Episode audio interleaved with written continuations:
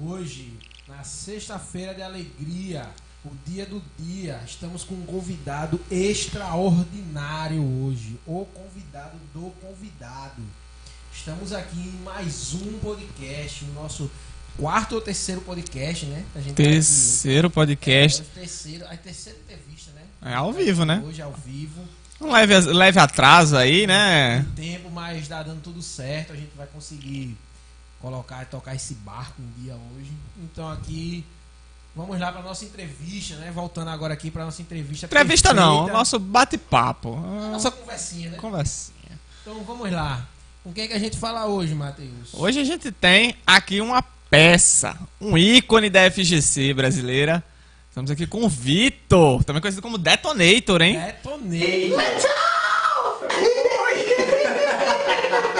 Tem que dar aquele metal, né? Pra poder. Aquelas boas-vindas, né? As boas-vindas assim, estilo Massacration. Vocês têm que reverenciar o Deus metal. Pratiquem o metal. Metal! Vai dar certo, é isso aí. Já tô gostando. Já vimos aqui que o. É muito talento, né? Hoje vai ser demais. Então, ó, desliga a TV, sai da Globo, desliga essa novela. Sessão da tarde já tá velha demais. Fica aqui com a gente aqui no nosso 11K Podcast. Vamos embora, vamos embora. Vamos lá. É, Hoje a gente tem um- uma, uma peça muito importante aqui da FGC. Queria saber, Vitor, como é que foi aí o início dessa, dessa caminhada? Como, como é que você entrou nesse meio? Que, é que você tem pra mostrar pra gente desse início de, de, de jornada que você teve aí? Até você começar a ter um destaque no. Então, é, basicamente, né, eu comecei assim a minha história, né, dentro do, do mundo assim. Meu pai, ele tinha um comércio, né, lá no bairro, eu moro no bairro do Geisel. E aí eu ajudava meu pai, né? Então, o que é que acontece? Vez ou outra quando já estava perto de terminar o serviço, ele tinha um amigo que tinha um fliperama. Ele era dono lá da casa de arcade que tinha Aquela velha casa de arcade É. que todo mundo frequentava. 25 centavos a ficha, né? Ia- Isso, ia, isso. pegar, ia pegar, ia pegar o pão, É. não comprava o pão, voltava com 25 centavos pra botar na máquina lá. Isso, Compre isso. dois reais de pão. Moço, me deu em 75 aí, e 25 já E garanti 25 é da ficha. 25 é da ficha. Então, né, é, o, o dono do Playtime lá, que era um senhor na época, lá, seu Francisco, muito conhecido lá no bairro do Gás, quem é, é da época dos fliperama de lá, era amigo do meu pai. E aí, sempre que, que eu podia, eu ia pra lá e ficava jogando, né? Então, comecei a ter contato lá com o fliperama, fazendo amizade e aquela coisa toda. E aí que é, tomei muito gosto, né? Pelo, pelos jogos de luta. Matheus aí sabe da, da história. E aí, depois... E aí passei a, a querer jogar assim de uma forma mais. É, como eu posso dizer, competitiva mesmo, aprender a jogar o jogo a fundo.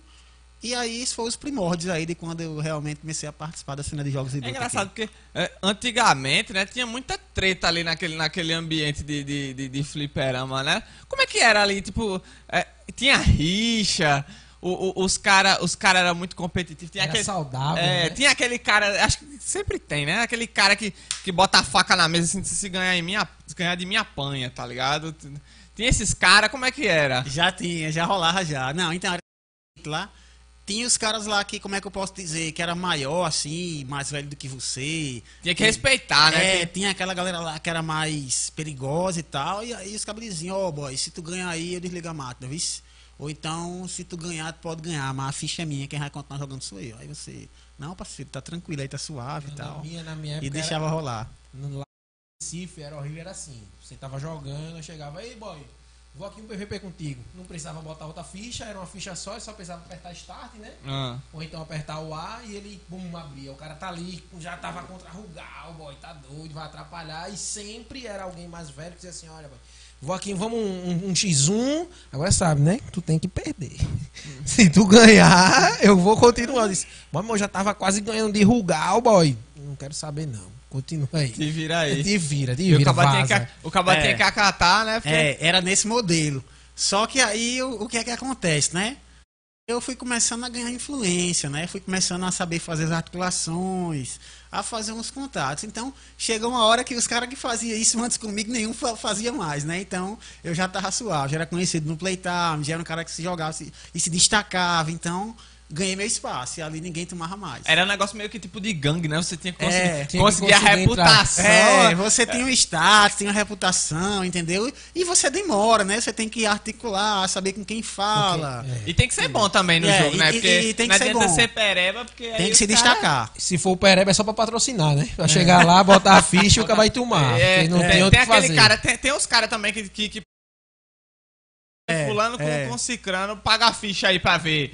É. Aí paga a ficha pra um, pra outro, e começa o pau lá. Depois o pau é entre os dois players, né? Porque um não Lá queria fora. perder pro outro. Inclusive, Matheus, eu, vou- eu vou contar aqui uma história do nosso amigo Sapo, que eu conheci ele assim. Na época lá, né, eu era considerado o melhor na época do The King of Fight 2000 lá do bairro. Então, diziam o seguinte, né? A gente vai ter que fazer aí um desafio seu e de Sapo. Aí Sapo "Quem é o player daqui. É. É. Eu digo, quem porra é sapo? velho?" Eu disse, Você vai conhecer ele. E aí a gente fez lá o desafio, né? E a gente fez lá. Que porra é essa? É o sapo.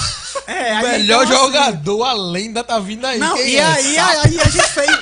Marcaram lá o desafio, velho. E eu tive que ir no dia lá, na hora marcada, eu fui lá e aí tava a minha torcida lá que torcia por mim. A torcida dele a gente fez, fez na época lá o que a gente chamou de FT10, né? No, no COF 2000. FT10 é o que? É. É, pra, pra ver quem, quem ganha É, 10 é, primeiro. é né? quem 10 ganhava 10 primeiro, né? E na época, eu acho que o placar lá ficou é, 10 a 8, né? Já tinha acabado. Eu já tinha ganhado as 10 e ele ganhou 8. Mas ele pegou e disse assim: É, foi disputado. Mas vamos jogar mais duas aí? Aí eu já tinha acabado. Beleza. O grande sapo. É, quando foi A depois, lenda. ele me trollou. ele E a disse- galera atrás ficava e a rindo galera assim, lá tipo... ficava. "É", Ficava uma zoeira muito grande, todo mundo gritando, agitando aquela corra todinha, um playtime lotado. E quando pensa que não, ele foi lá e disse: Não, ficou 10 a 10 Eu disse: Oxê, mas peraí. Como é que Já- chega a 10 a 10 Eu e quem fizer 10 primeiro já- ganha? Ele disse que ficou Ficou empatado. 10 a 10. É, ele disse que tinha ficado empatado 10 a 10 Eu disse: Não, mas já Que tinha acabado. matemática do cara é É, essa? porque a gente já tinha, eu já tinha chegado nas 10 partidas, né? Então já tinha acabado. Então ele chegou lá e, e disse que igualou, empatou. E eu joguei só duas. Ele disse: Não, mas aqui não vale mais não, porque o desafio era que chegar em 10. Eu já cheguei, já ganhei. E assim foi que surgiu esse confronto lá, meu e dele, e a nossa amizade até hoje. Ah, um confronto lendário. Heavy metal contra o sapo. Isso aí era o quê? Isso aí é anos 90, Vitor? Isso foi no KOF 2000. KOF 2000. 2000. Já tava nos anos 2000. É. Já, é, já era me- fim de carreira, assim, de, de, de, de arcade por aqui no Brasil, né? Porque é, nos anos 90 eu acho que era bem mais forte. É. No início dos anos 2000 começou a, a em carreira assim, né? começou a dar uma decaída, né? Na quantidade de arcade. Não Eu acho que até players- 2005. É, não em relação aos players, mas diga assim, em quantidade, né? É, de fato, nos anos 2000 já começou a, a diminuir a quantidade de casas de arcades, né? Porque se a gente pegar na década de 90, de Era fato, muito. tinha muita casa de arcade. Todo então, boteco tinha um negócio, é, né? é, isso. Então começou a diminuir. Mas isso foi devido ao quê? Aos consoles, né? Isso foi devido aos consoles e ter que chegar e, e, e- e você poder comprar um console e você passar a jogar em casa, né?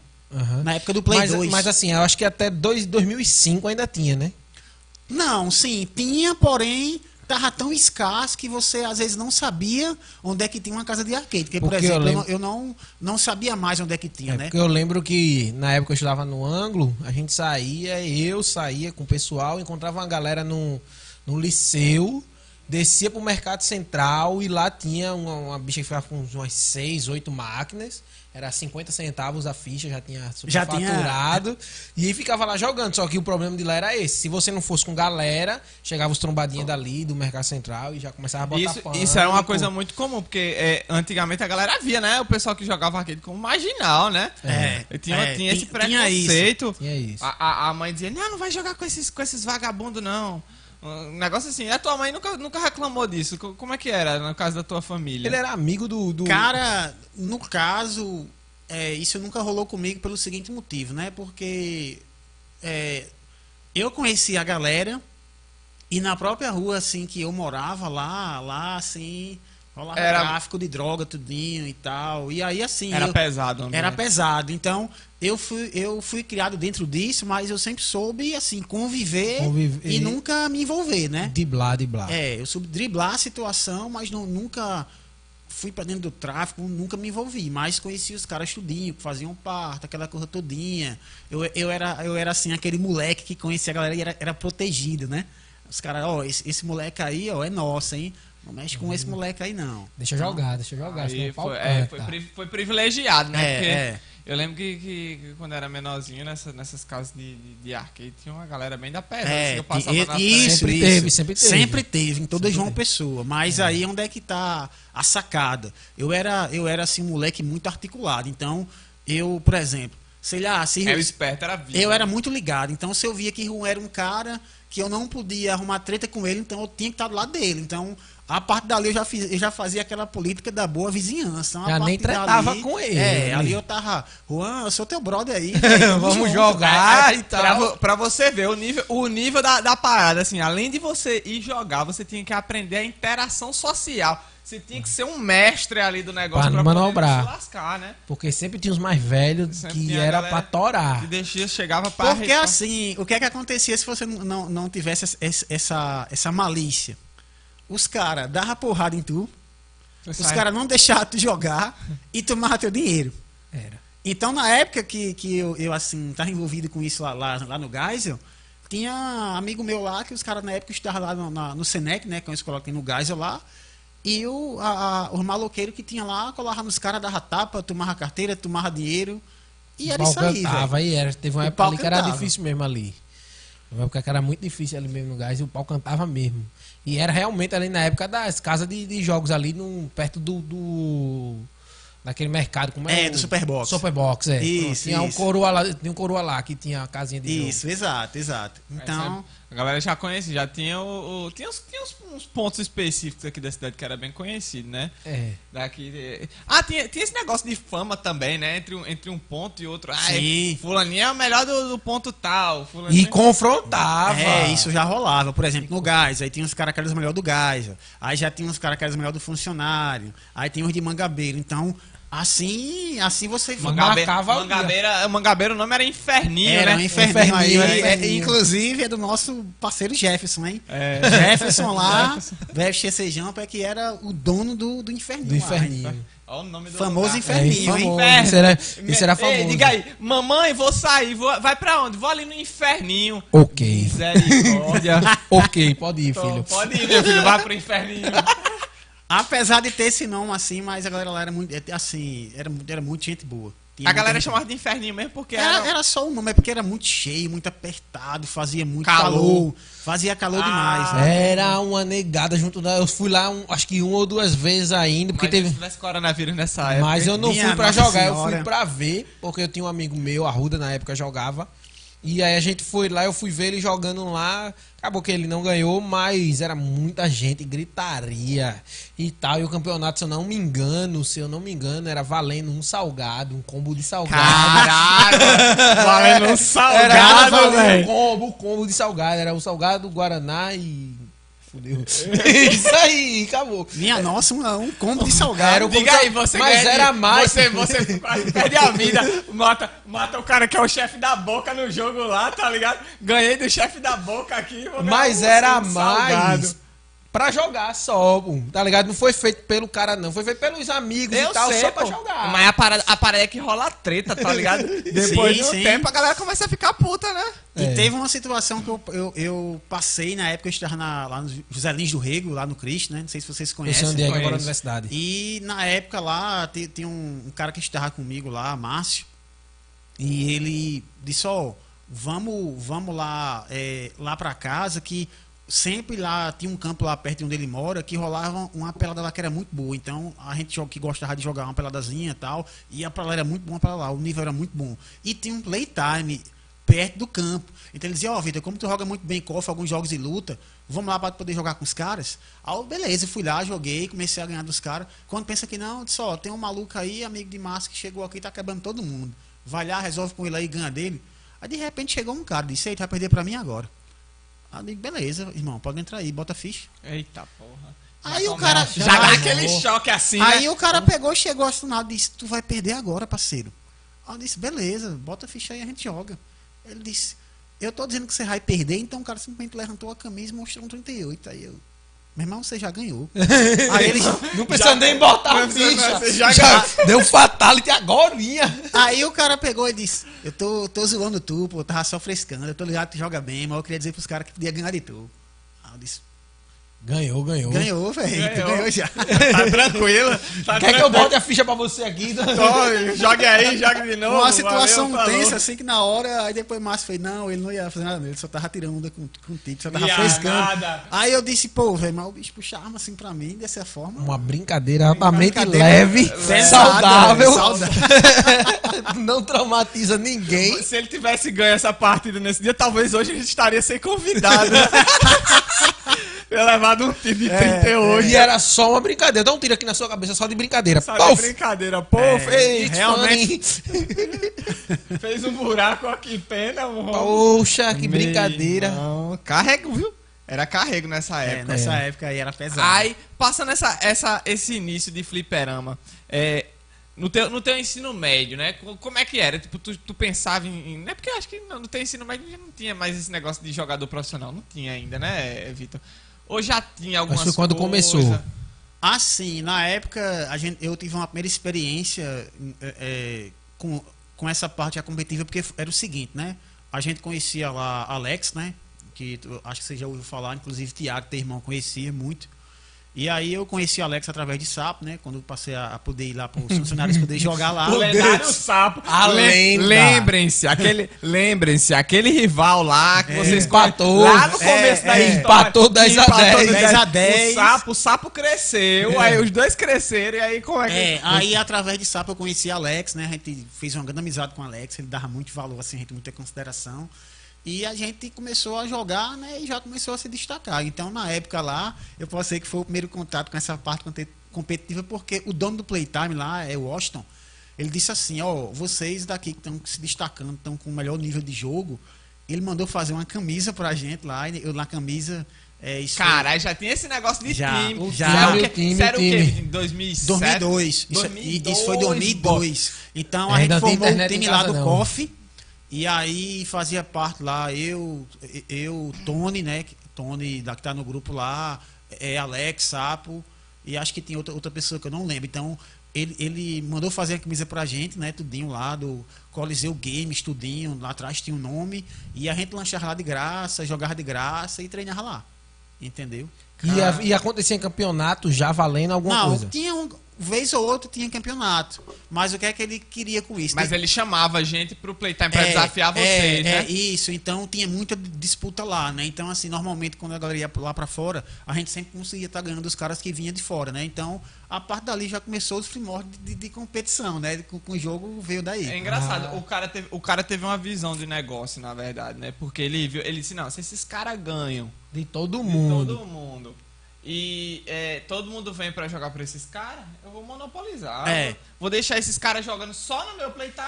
Consequentemente, É. todas as fichas que esses caras forem jogar, ele só vai, vai, vai vir pra cá. Exatamente, foi isso que ele pensou. Cara, mas o cara foi um e, gênio. gênio, aí, foi um gênio. e aí o que é que acontecia? Nessa E ainda, e ainda mais de botar a fama, tipo assim, ah, tô- quem é o aqui o melhor de, de João Pessoa? Então qual é o grupo melhor? Só tinha um, então era ele que era o melhor. E ele, e ele fazia o seguinte também, né?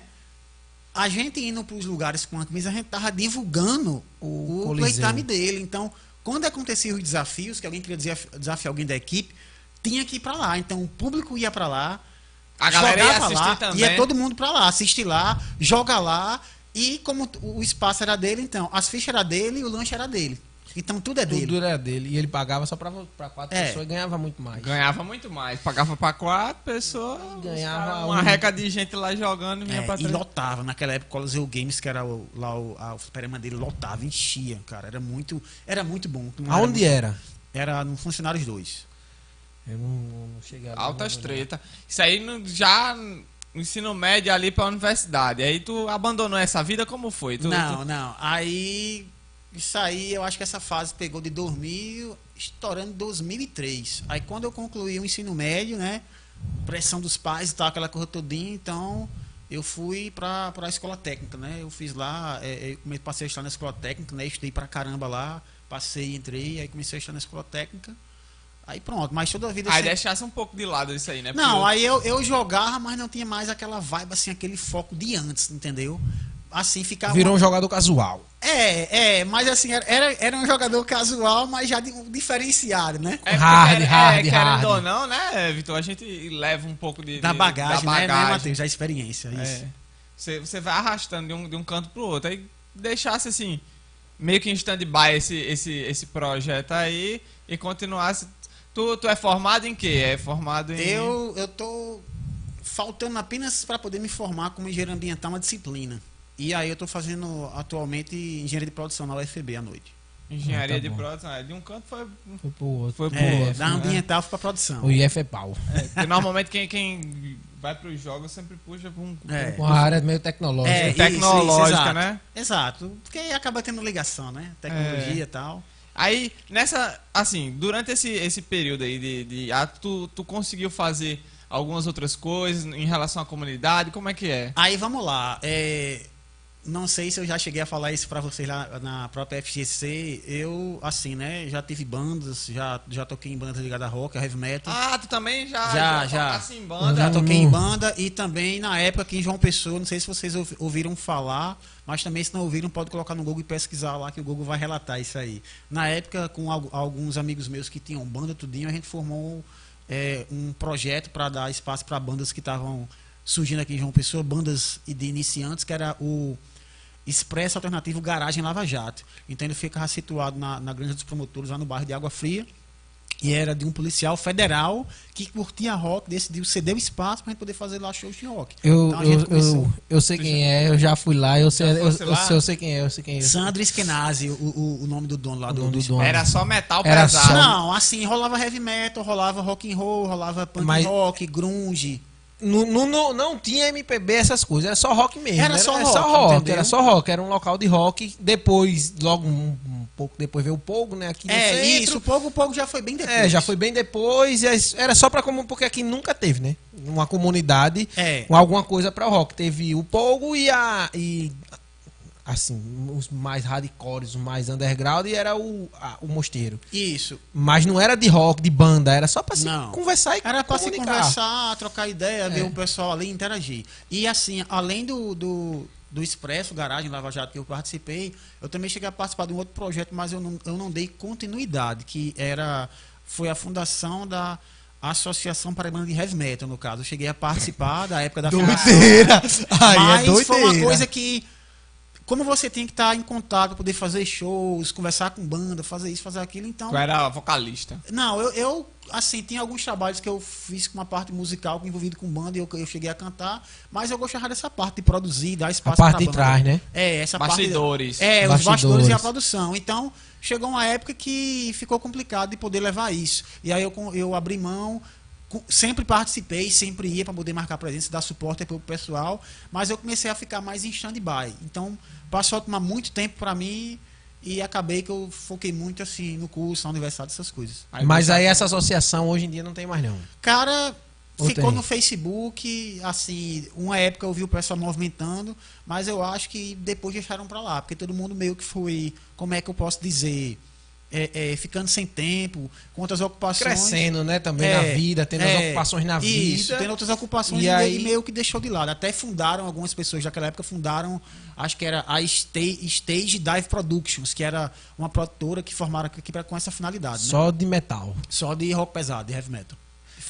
Essa, essa E é o teu. e, desculpa, é o teu. É o teu. O teu nicho de música que tu gosta até hoje. Não, assim, eu gosto de escutar de tudo um pouco, mas assim, se eu for dizer que eu tenho um estilo preferido de música, né, então eu vou dizer que esse estilo é o heavy metal, né? Que é bom. Eu gosto Aparenta, também um né? pouquinho. Eu gosto. É, dá pra ver um é, dá pouco. pra ver o perfil, é, né? dá pra ver, né? Também Lem- gosto um Lembra, pouco. né? Tem- um cabelão, né? Já, já chegasse a ter um, um cabelão. É, eu já cheguei a ter um cabelo bem maior, acho que é, quando o Matheus me conheceu, eu tinha um cabelo aqui As mais ou menos Maria na Shampoo. cintura. Aí, aí, ano passado, em, em fevereiro, né, perto do carnaval, eu fui Cortou. Meti a tesoura, aí- Se arrependeu, não. Não, não, é porque eu passei 20 anos de cabelo grande, né, cara? É muito tempo. Então aí eu fui, Caramba. cortei, deixei Desde pequeno tu guardava o. Não, na verdade, eu comecei a deixar o cabelo crescer em 2000. Ih, Caramba, então. foi um tempão bom mesmo. tempão. Em 2000, eu já comecei a deixar crescer e ficou. Se garantiu. Mas. Essa, essa, essa experiência que tu teve aí, no caso da, dessa associação do, de heavy metal, tu ficava mais nos bastidores e tal. Querendo ou não, isso meio que te inclinou, né, pro, pro, pra vertente que tu, que tu faz no Hoje. FGC hoje. É, é porque aí com a FGC o que é que acontece? É, na época, né, eu sou muito amigo de Gregório, eu conheci DG aqui, né, tanto aqui quanto lá fora, e é, Alex teve uma época, esse amigo nosso, ele chegou a falecer, né, e quando ele faleceu, eu meio que tomei assim, como é que eu posso dizer? Eu fiquei sem vontade de poder jogar jogos de luta. Então eu fiquei me dedicando a jogar RPG, a jogar jogo de ação, de aventura e Mas não era o teu. Mas não Não era o o teu forte. Assim, eu jogava para poder relaxar e me di- divertir. Mas aí eu passei a ficar um pouco meio que stand-by da, da comunidade, né?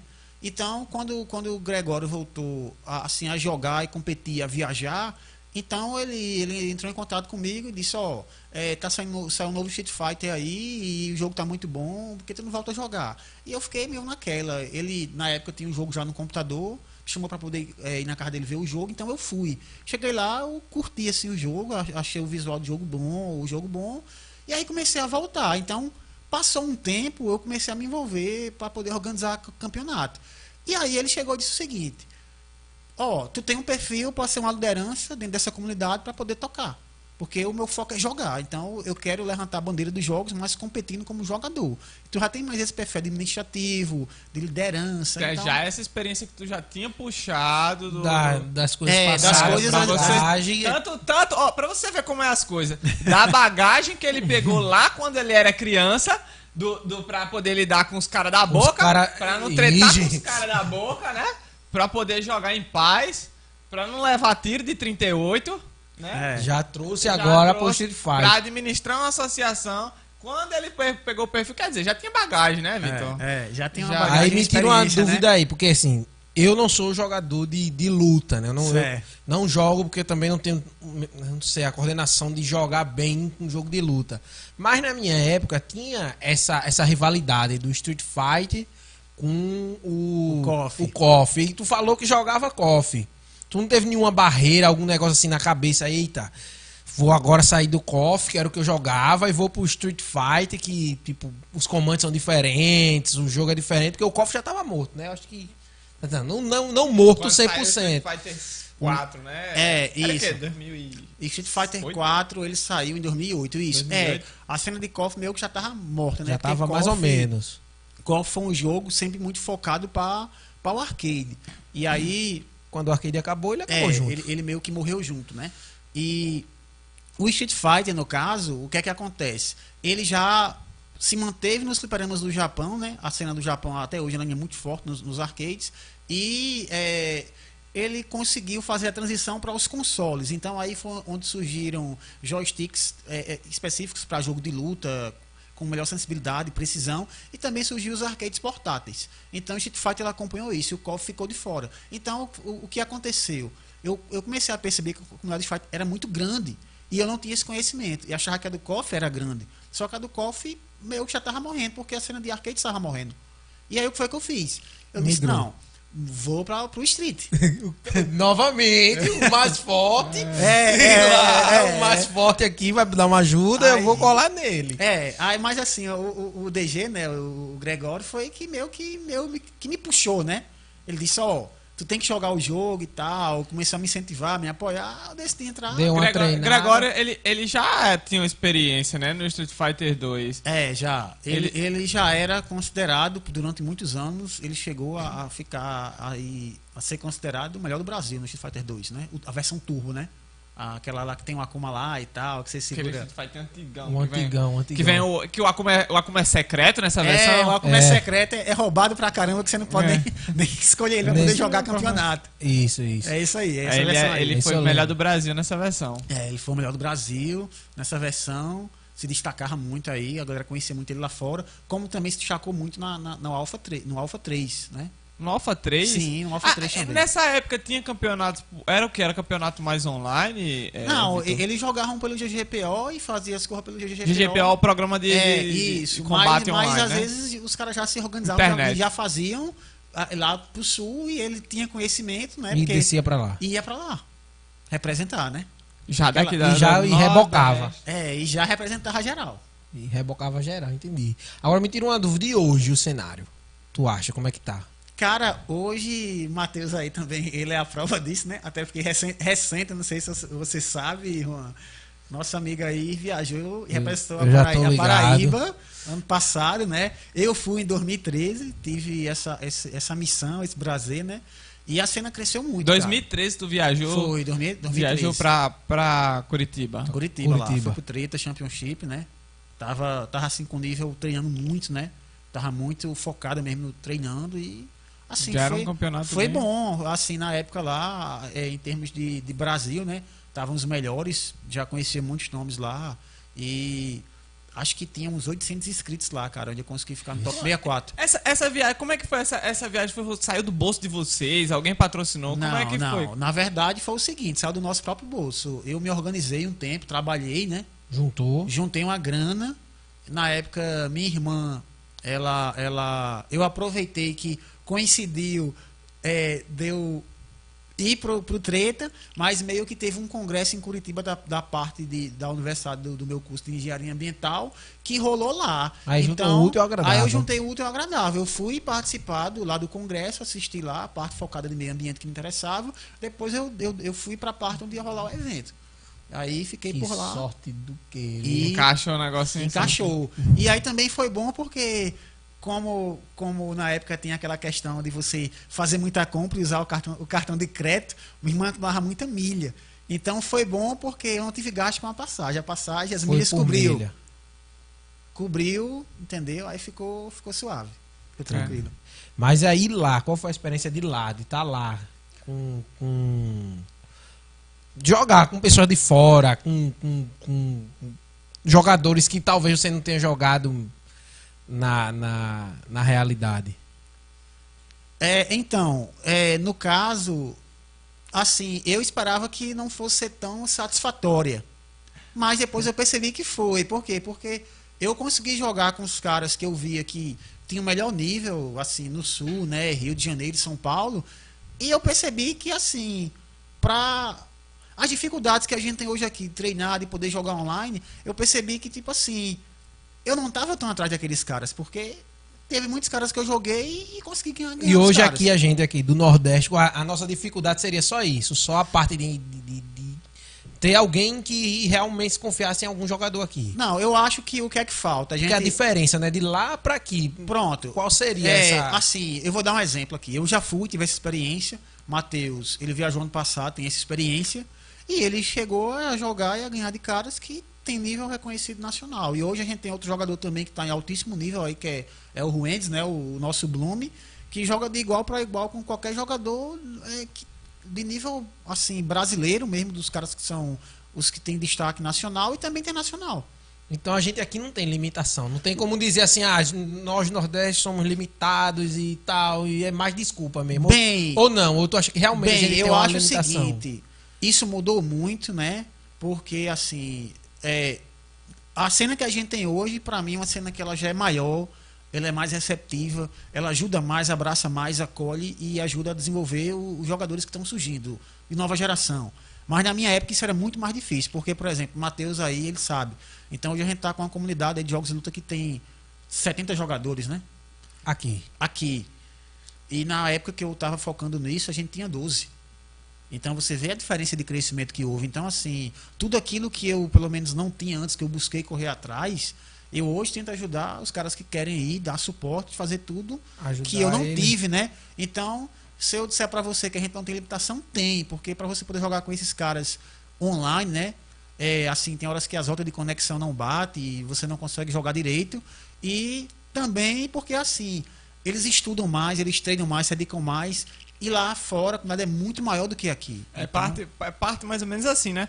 Porque para você ter um nível alto, você tem que ter uma comunidade grande o suficiente. Isso. Porque assim, que, é, sejamos sinceros, nem todo mundo é bom.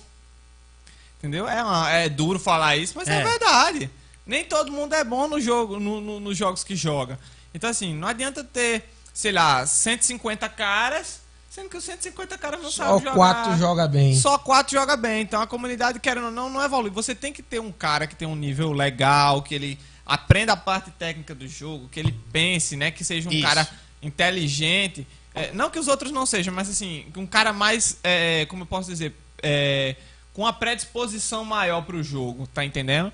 E o cara tem que ter um- um- uma visão diferente, porque aí esse cara, ele empurra aquele cara que é menor, ele troca experiência, Vai ele puxar. lá, ele vai puxando, vai puxando e a comunidade toda cresce. Então não adianta você ter oi- 200 caras que os caras só sabem se matar. Ninguém, ah, não, é, eu vou chegar pra tu, é, eu ganho de tu e não vou te, te passar nada porque eu quero continuar ganhando de você. Tá ligado? Pronto, Você- porque era, era essa era essa minha dúvida, era exatamente isso aí. Porque normalmente em jogos que tem é, competição, que é um competitivo, eu não sou muito da, da área de, de luta. Tentei jogar, mas eu sou o cara que é ruim assumindo, eu sou horrível.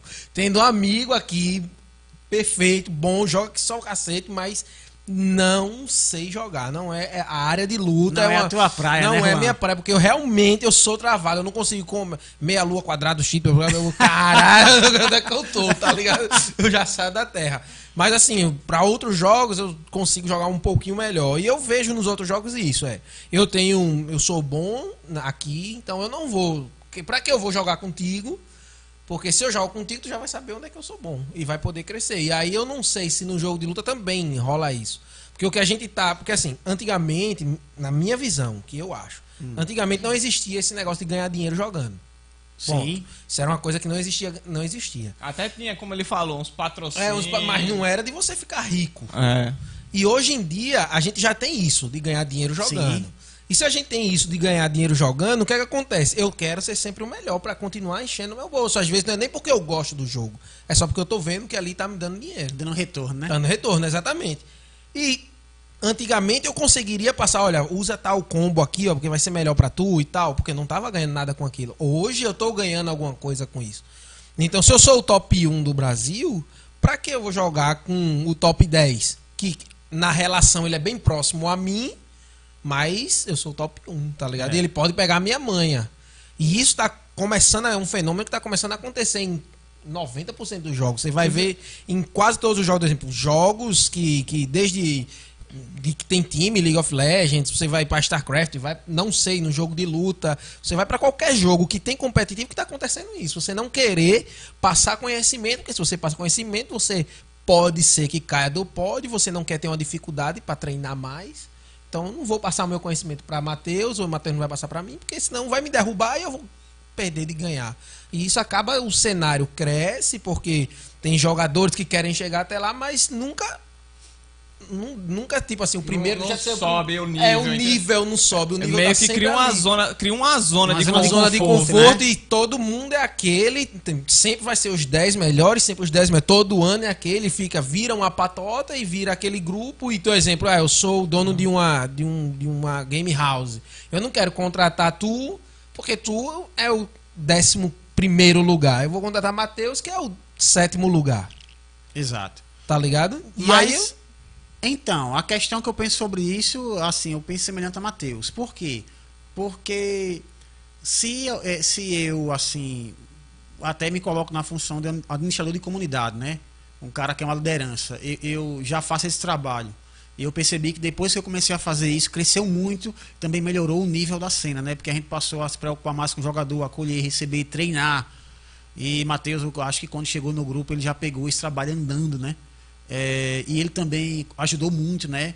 Nesse aspecto de disseminar conhecimento, ajudar. Então isso é bom para a cena, porque eu penso muito como os japoneses que jogam lá. Eles não estão preocupados se ele é o melhor, vai treinar ou vai ajudar alguém. Ele perdeu o posto dele. Ele quer que a comunidade cresça e se fortaleça, porque quem ganha é todo mundo. Então, o pessoal aqui tem uma visão muito individualista e egoísta. E eu, há muito tempo, deixei essa visão para trás. Então, por exemplo, é, tá aí ele também que sabe, já fui muito criticado porque dizer o seguinte: ah, se você jogou já no passado tais jogos e era muito competitivo, era bem mais forte, eu jogava melhor, por que é que hoje você não joga? Então não faz isso. Eu digo, ó, porque a vida que eu levo, a vida que eu tenho hoje, o meu foco mudou. Hoje em dia eu não estou mais preocupado em querer ser o melhor. Hoje em dia eu estou preocupado em querer ajudar, fazer essa crescer e desenvolver. Então, se eu tiver o reconhecimento desse trabalho, graças a Deus eu, eu venho obtendo ele, eu tô, eu tô super satisfeito, que eu não quero ser o melhor jogador que tem na cidade, eu mesmo. Não, eu não tenho mais esse pensamento. Mas houve uma época que eu já tive, então eu brigava por isso. Mas não é mais o meu pensamento hoje em dia. Então, se, hoje, se a gente tivesse mais pessoas assim, né?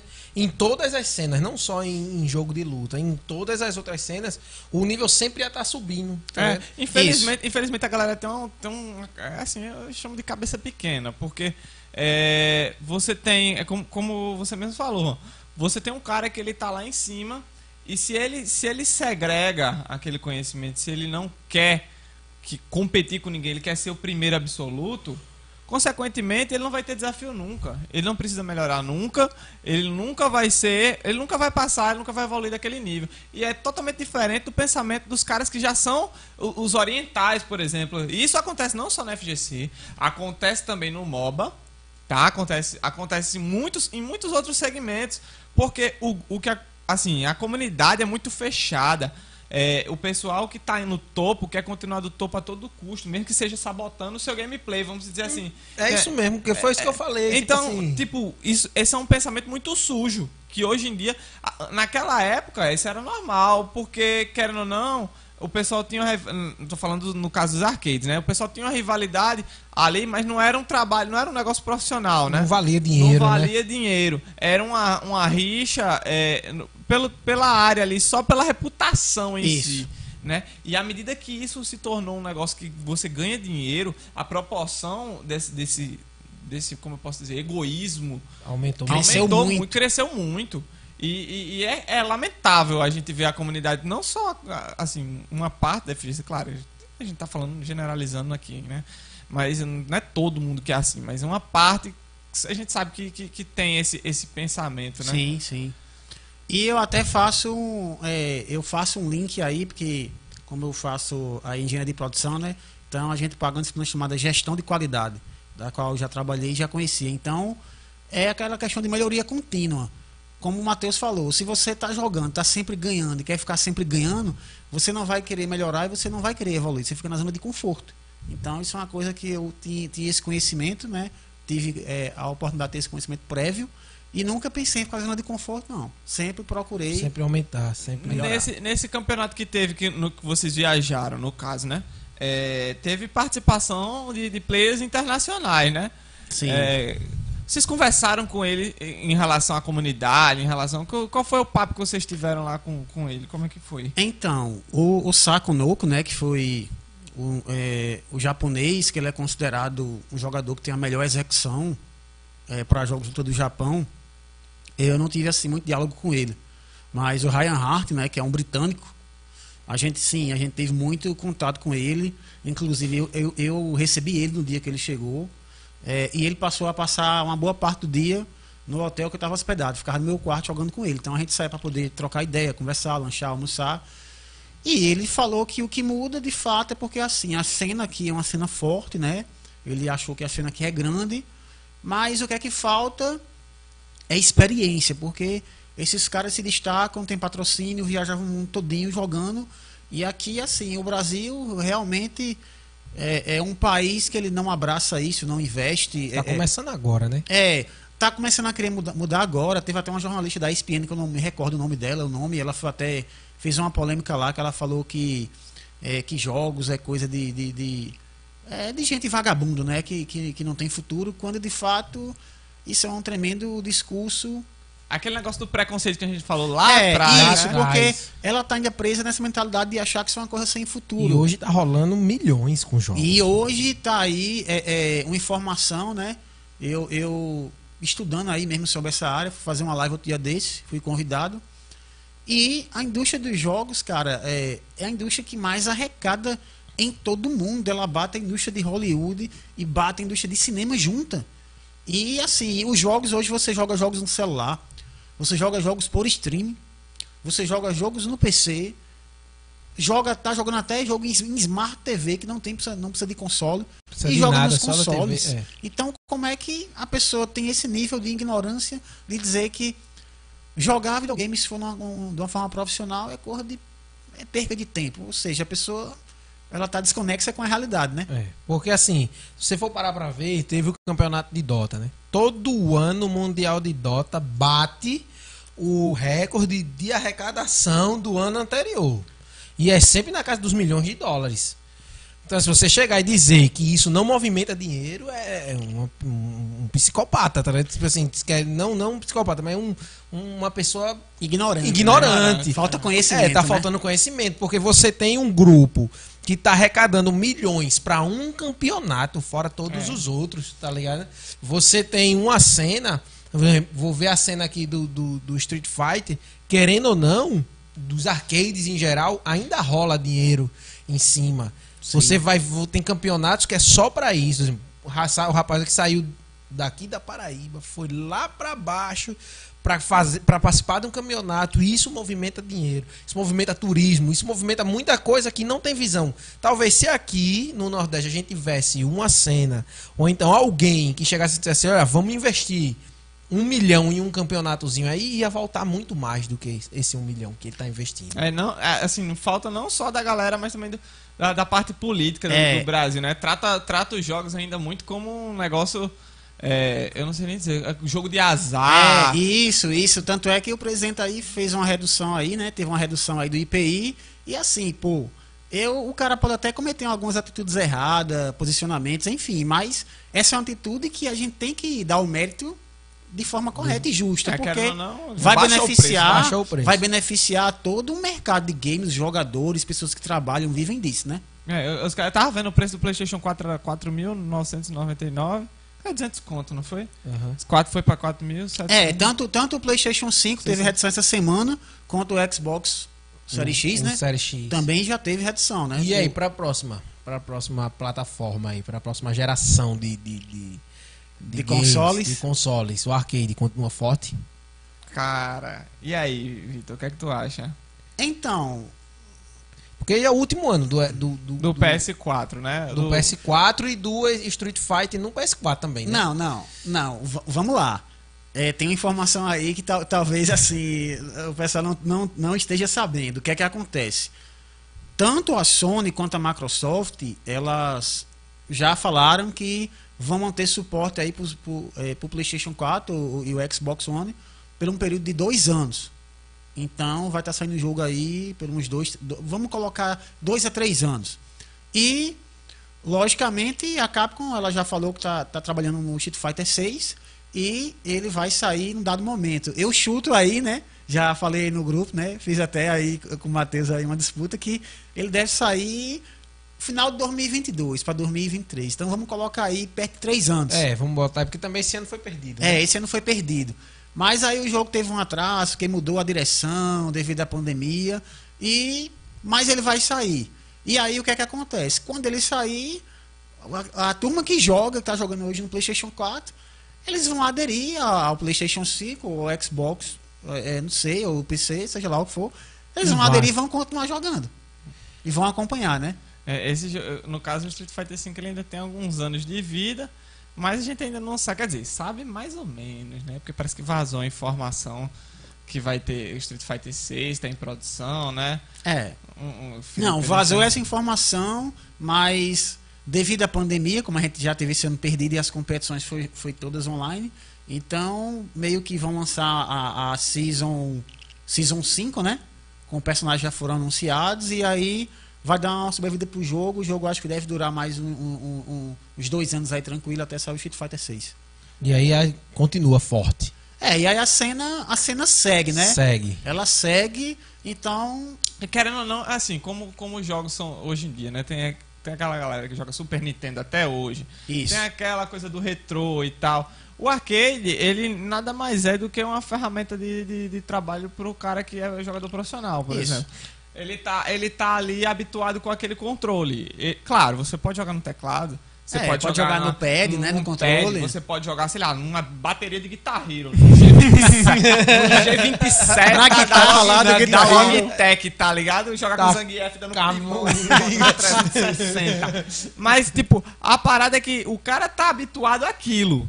Então, a- as empresas vão continuar investindo, Sim. porque o mercado não morreu. O mercado, É. o, assim, o Street Fighter V, ele veio e ele pegou muita gente que é casual, mas ele manteve muitos profissionais. Perdeu alguns, mas manteve. Mas manteve. É, então, é, não tem motivo pra parar agora no, no PlayStation 5, né?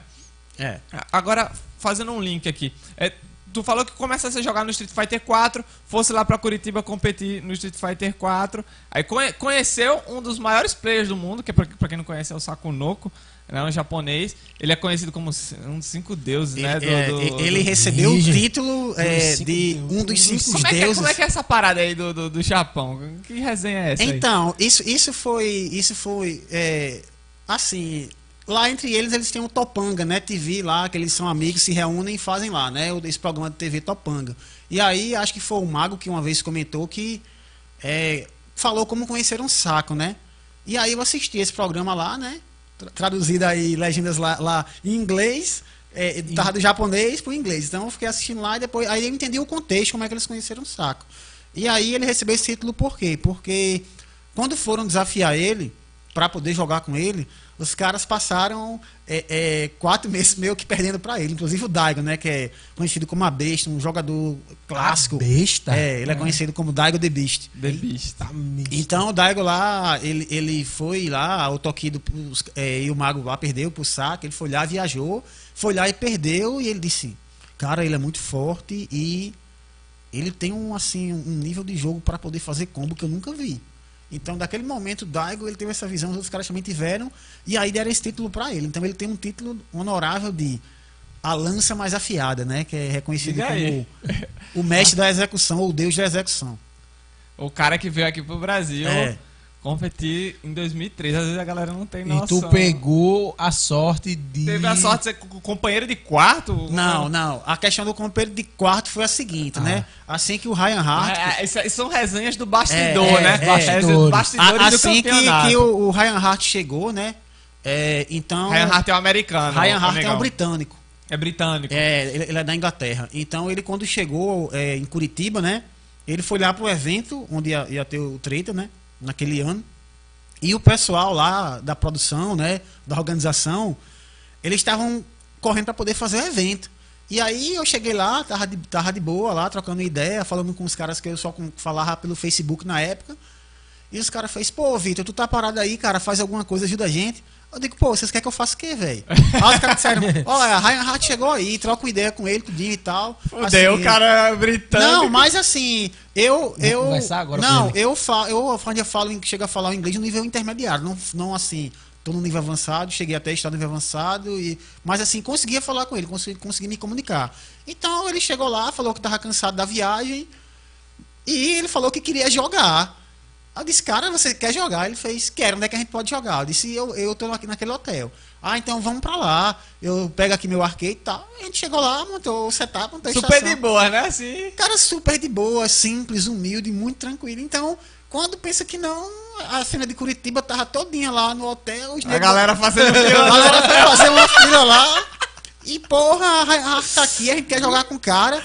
Eu disse, galera, é o seguinte, quarta pequena aí, vamos se organizar. todo mundo aí. Vamos se organizar direitinho aqui que todo mundo É, não, joga. não cabe todo mundo não. Faz o seguinte, cada um joga com ele no FT3, no melhor de três, faz uma fila. Pô, quando eu cheguei lá, que eu olhei assim, cara, tinha gente pra caramba. Aquela filha assim, indiana, que é a mulher do hotel disse, meu filho, é. Não querendo jogar aí, não cabe, né? Muita gente aqui. Tá rolando aí, ó, que é tá rolando aí? Tá rolando. O que tá rolando aí dentro, que eu também quero. Essa fila aí, tá dando E aí, de e aí, graça. cara, tinha, tinha gente do Chile, tinha uns irmãos lá do Chile que colou De lá. repente chega os bolivianos lá. Chegou os caras da Bolívia.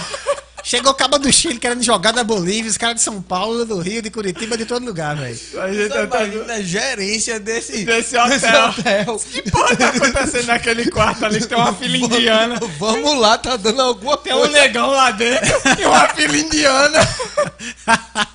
Foi, foi muito engraçado, velho. E aí, acabou que sobrou pra mim, né? Que eu viajei aqui com os parceiros de Recife. E os caras fez, pô, velho. É, e quem tinha feito a reserva é, lá do quarto, eu, eu não sei, eu não, le- não me recordo se tinha sido eu, se tinha sido um amigo nosso lá de Recife.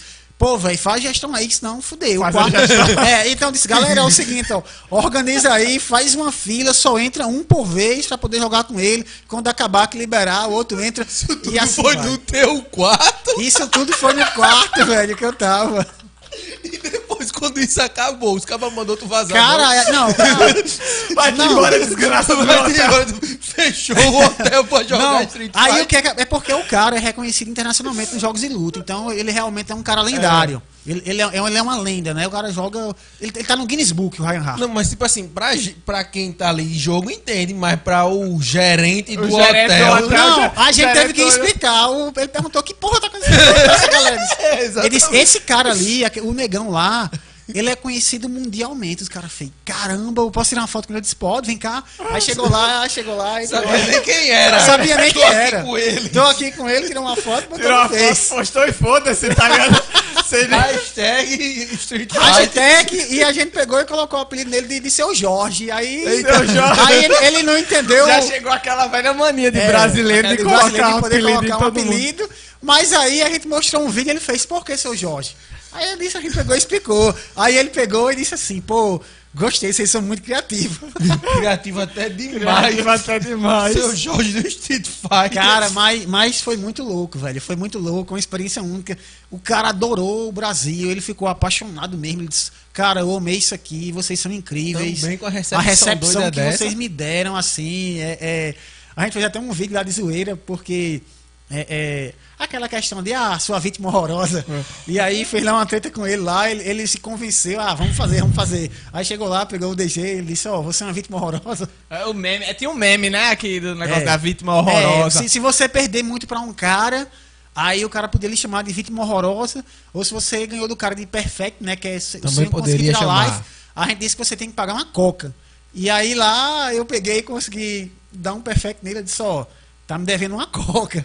aí quando a gente deu uma saída lá, que foi jantar de noite, aí eu disse, ó, a coca é tua aí, seu Jorge. Seu Jorge. Seu Jorge, é ele. beleza. Ah, ah, beleza, ok, beleza. alright, alright. E aí foi lá, pagou... O americano, o japonês é mais difícil, né? De, de, de- Cara, então, a questão é o seguinte: ele, é, como já é muito viajado, e já viajou o mundo todo assim, ele é super de boa, tranquilo, simples, humilde. Então, ele chega, senta com você, brinca, zoa.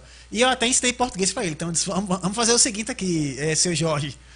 Você vai me ensinar inglês aqui e eu vou lhe ensinar português. Ele fez, ok, tudo bem. Então, muitas coisas lá, ele me perguntava e eu falava, explicava para ele. Então, ele começava a falar português. Tanto é que ele é professor de linguística.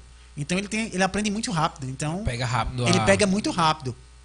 Então, mas basicamente aconteceu o seguinte: quando a gente ia falar com, com o Saconoco, é, a esposa dele fala inglês, mas ele não fala. Então, o que é que a gente fazia? A gente tinha que perguntar para ela em inglês. Hum, ele ela- foi, foi ele e a É, esposa. ele e a esposa meio que conduziu. Assim que acabou lá o evento, a gente foi jantar. Ele chamou a gente para jantar e Saco foi também com a esposa dele, né? E aí o que é que acontece? Ela falava inglês e japonês.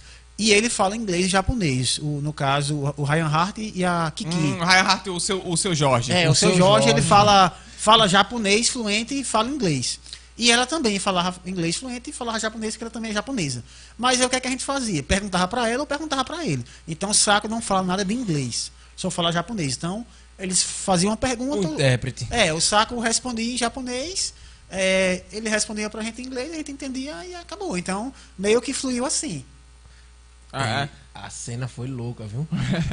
É, O negócio aquele foi louco choque, geral. O choque de cultura é muito forte, né? É, cara, mas por incrível que pareça, foi muito divertido, porque o saco ele é bem fechadão, mas depois que acabou o torneio, ele ficou de boa, ele riu. Reconhecendo a galera, né? É, ele, ele meio que ficou muito surpreso, disse que o, jogador, o Brasil é muito bom, muito receptivo, jogadores muito fortes, elogiou muito vários jogadores, o Keoma, elogiou o DG e muitos outros, né?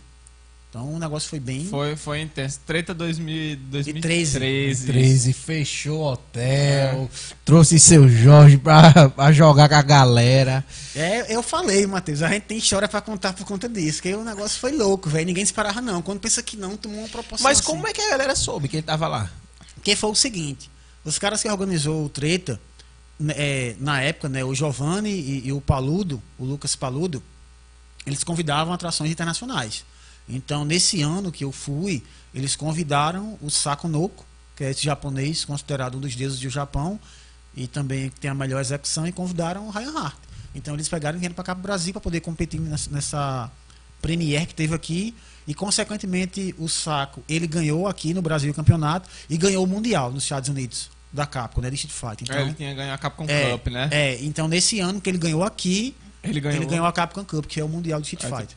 O- Não, mas assim, como é que o pessoal sabia que ele tava no teu quarto e fez uma fila? Vocês mesmos Não, que na, falaram, na verdade foi o seguinte. Na verdade foi o seguinte.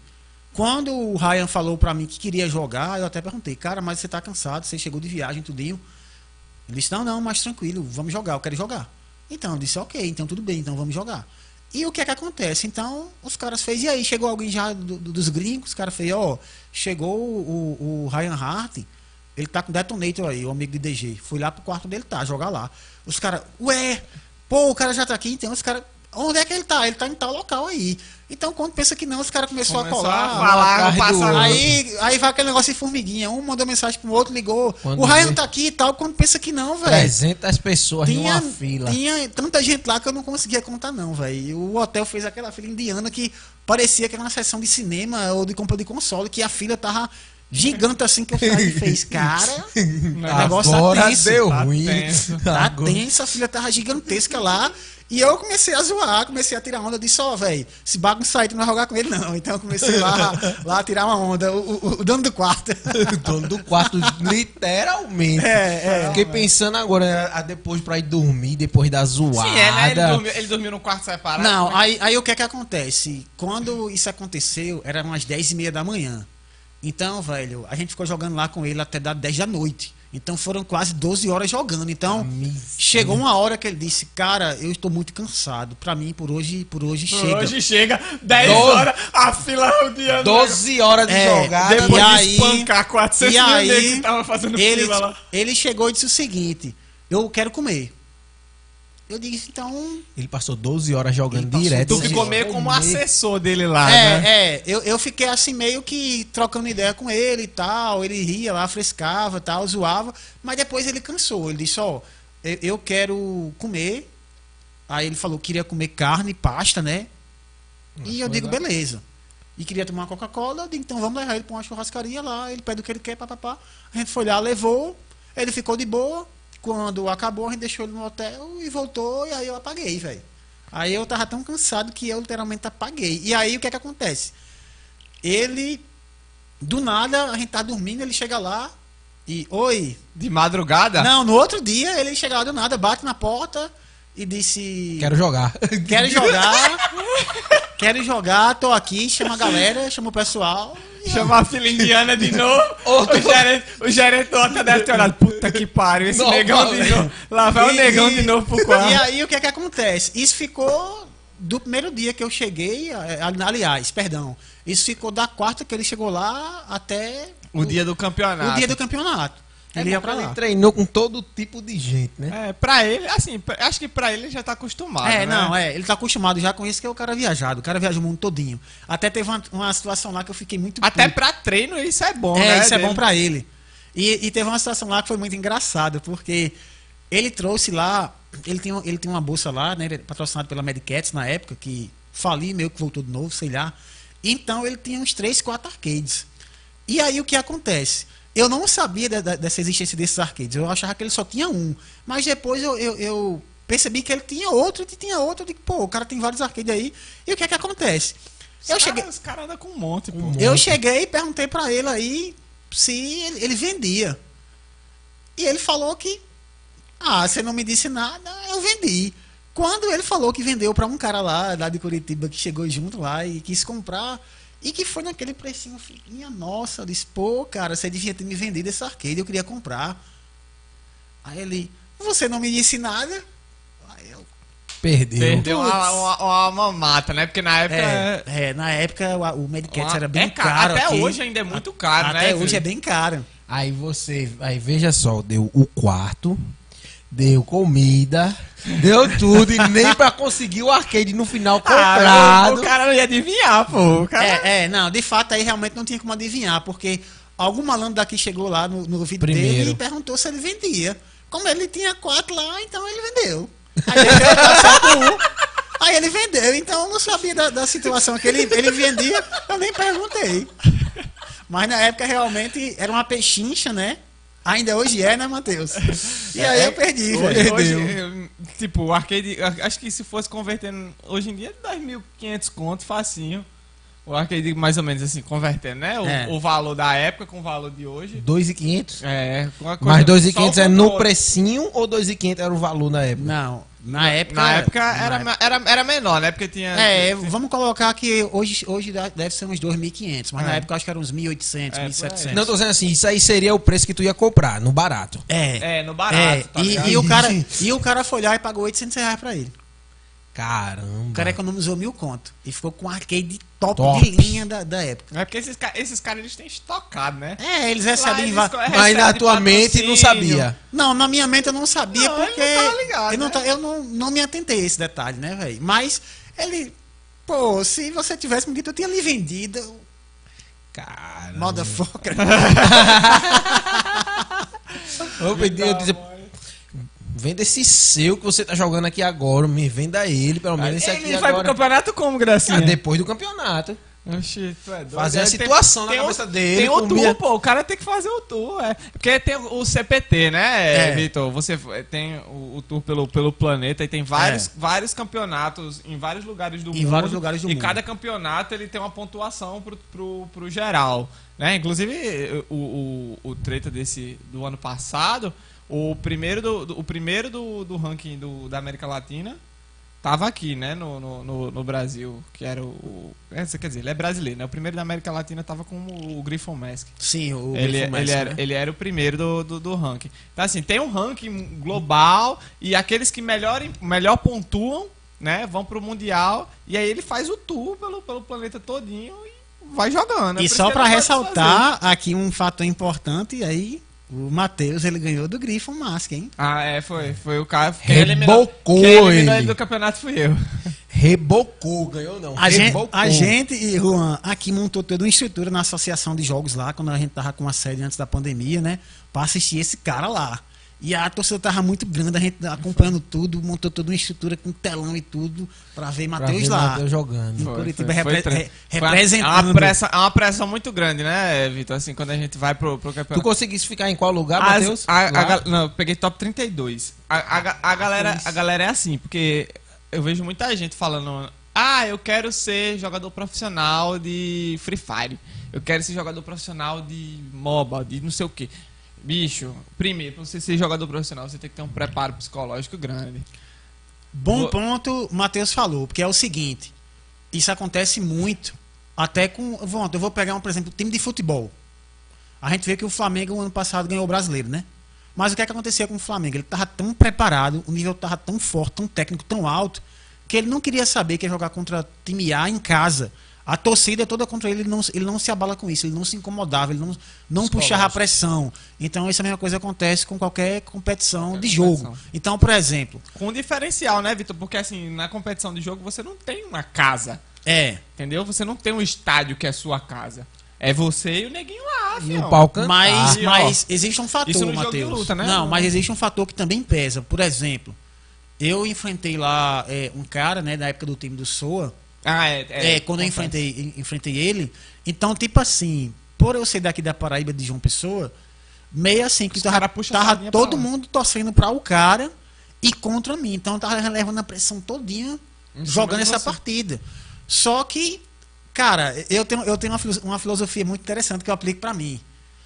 É, eu acho que até que eu já comentei isso com o Matheus. Eu entro, eu entro em modo sangue nos olhos. Eu disse, foda-se a galera, foda-se o cara. Eu quero. Se ele é o melhor e tem nome, eu quero detonar ele. Porque se eu ganhar, eu, puxo- eu, eu- o holofote é meu. E se eu perder, É tá de boa. um eu sou mais um que perdi pra ele. Então eu entro com, com- com esse pensamento. Se ele é aquele cara que ele é o melhor, eu vou entrar pra poder que- querer bater ele. Vou entrar com sangue nos olhos. Então, assim. A pressão tá toda no cara que que É. é, considerado o melhor. Então, É. além de você ter, por exemplo, vamos dizer que você vira um, um profissional ali em algum, ar- em algum, em algum jogo, toda vez que você for jogar com alguém, que você tiver. Você vai ter essa pressão em cima de você. Isso. Você vai ter que ter um preparo pra poder saber lidar com a competição, porque não é fácil, por Não, exemplo. não é. Tem- Jamais, sempre rola jamais. aquele nervoso. Você vai fazer uma prova, tem gente que vai fazer uma prova Passa mal? passar mal. Imagina você chegar numa, numa, numa desgrama de uma string onde você tem não sei quantas mil pessoas te assistindo, entendeu? E você tá sendo julgado a todo momento, seu desempenho. Fora o presencial, né? É, fora o presencial, fora o peso, assim, é, da, do- da premiação, do, do que você pagou, da viagem, de tudo. De tudo, de tudo. Toda a herança emocional que você vem É. juntando daquele momento que você tá competindo pro momento que do momento antes de competir pro momento que você tá competindo. Então você tem que ter um preparo psicológico. Então repetir isso inúmeras vezes. Exaustivamente, né? Campeonatos e campeonatos, você tá sempre nessas situações. O cara diz: "Ah, mas você se acostuma". Acostuma aspas. Não é, não é tipo, tem- sempre, velho, não tem aquele cara que ele vai chegar no campeonato que ele vai dizer, ah, eu tô tranquilo, de, de boa. Tô relax, É, relax. Eu vou pegar um exemplo em cima disso que o Matheus está dizendo da, da parte de jogos e luta. A gente tem o, o jogador que ele é o, o, o número um do ranking mundial da Capcom online, que é o. o é o, o japonês. Trash Box. O Trash Box, isso, bem lembrado. então, Box. o É. cara, ele é número um, o cara tem mais de um milhão de pontos. É ponto pra caramba pra chegar nesse, nível dele. E o que é que acontece? Ele começou a ir pra competições offline. Só que a pressão em cima dele, por ele ser o ranking número um mundial online, é tão grande que é, ele nunca conseguia pegar uma, uma posição boa. Então aí, depois de muito tempo indo para competição, chegou algumas competições ele poder pegar top 8, top 16, já foi um grande avanço. Mas justamente é aquela questão, por quê? É, ele não tem Psicológico, psicológico. psicológico. Então, por exemplo, existem jogadores que têm habilidade, certo? E existe é, jogadores que é, é, quando vai lidar com uma situação de pressão, ele não consegue se concentrar e jogar calmo e, e mostrar o jogo Mostrar dele. o que sabe fazer. E mostrar né? o que Porque sabe tá fazer. travado ali no, Isso. no psicológico, no medo de perder e tal. Isso. Então, é, é, de fato, é isso que acontece. Você se prepara, você vai para uma competição, chega lá, a gente sabe que o seu nível está muito bom, o seu nível bate de frente com qualquer um que você É. enfrentar.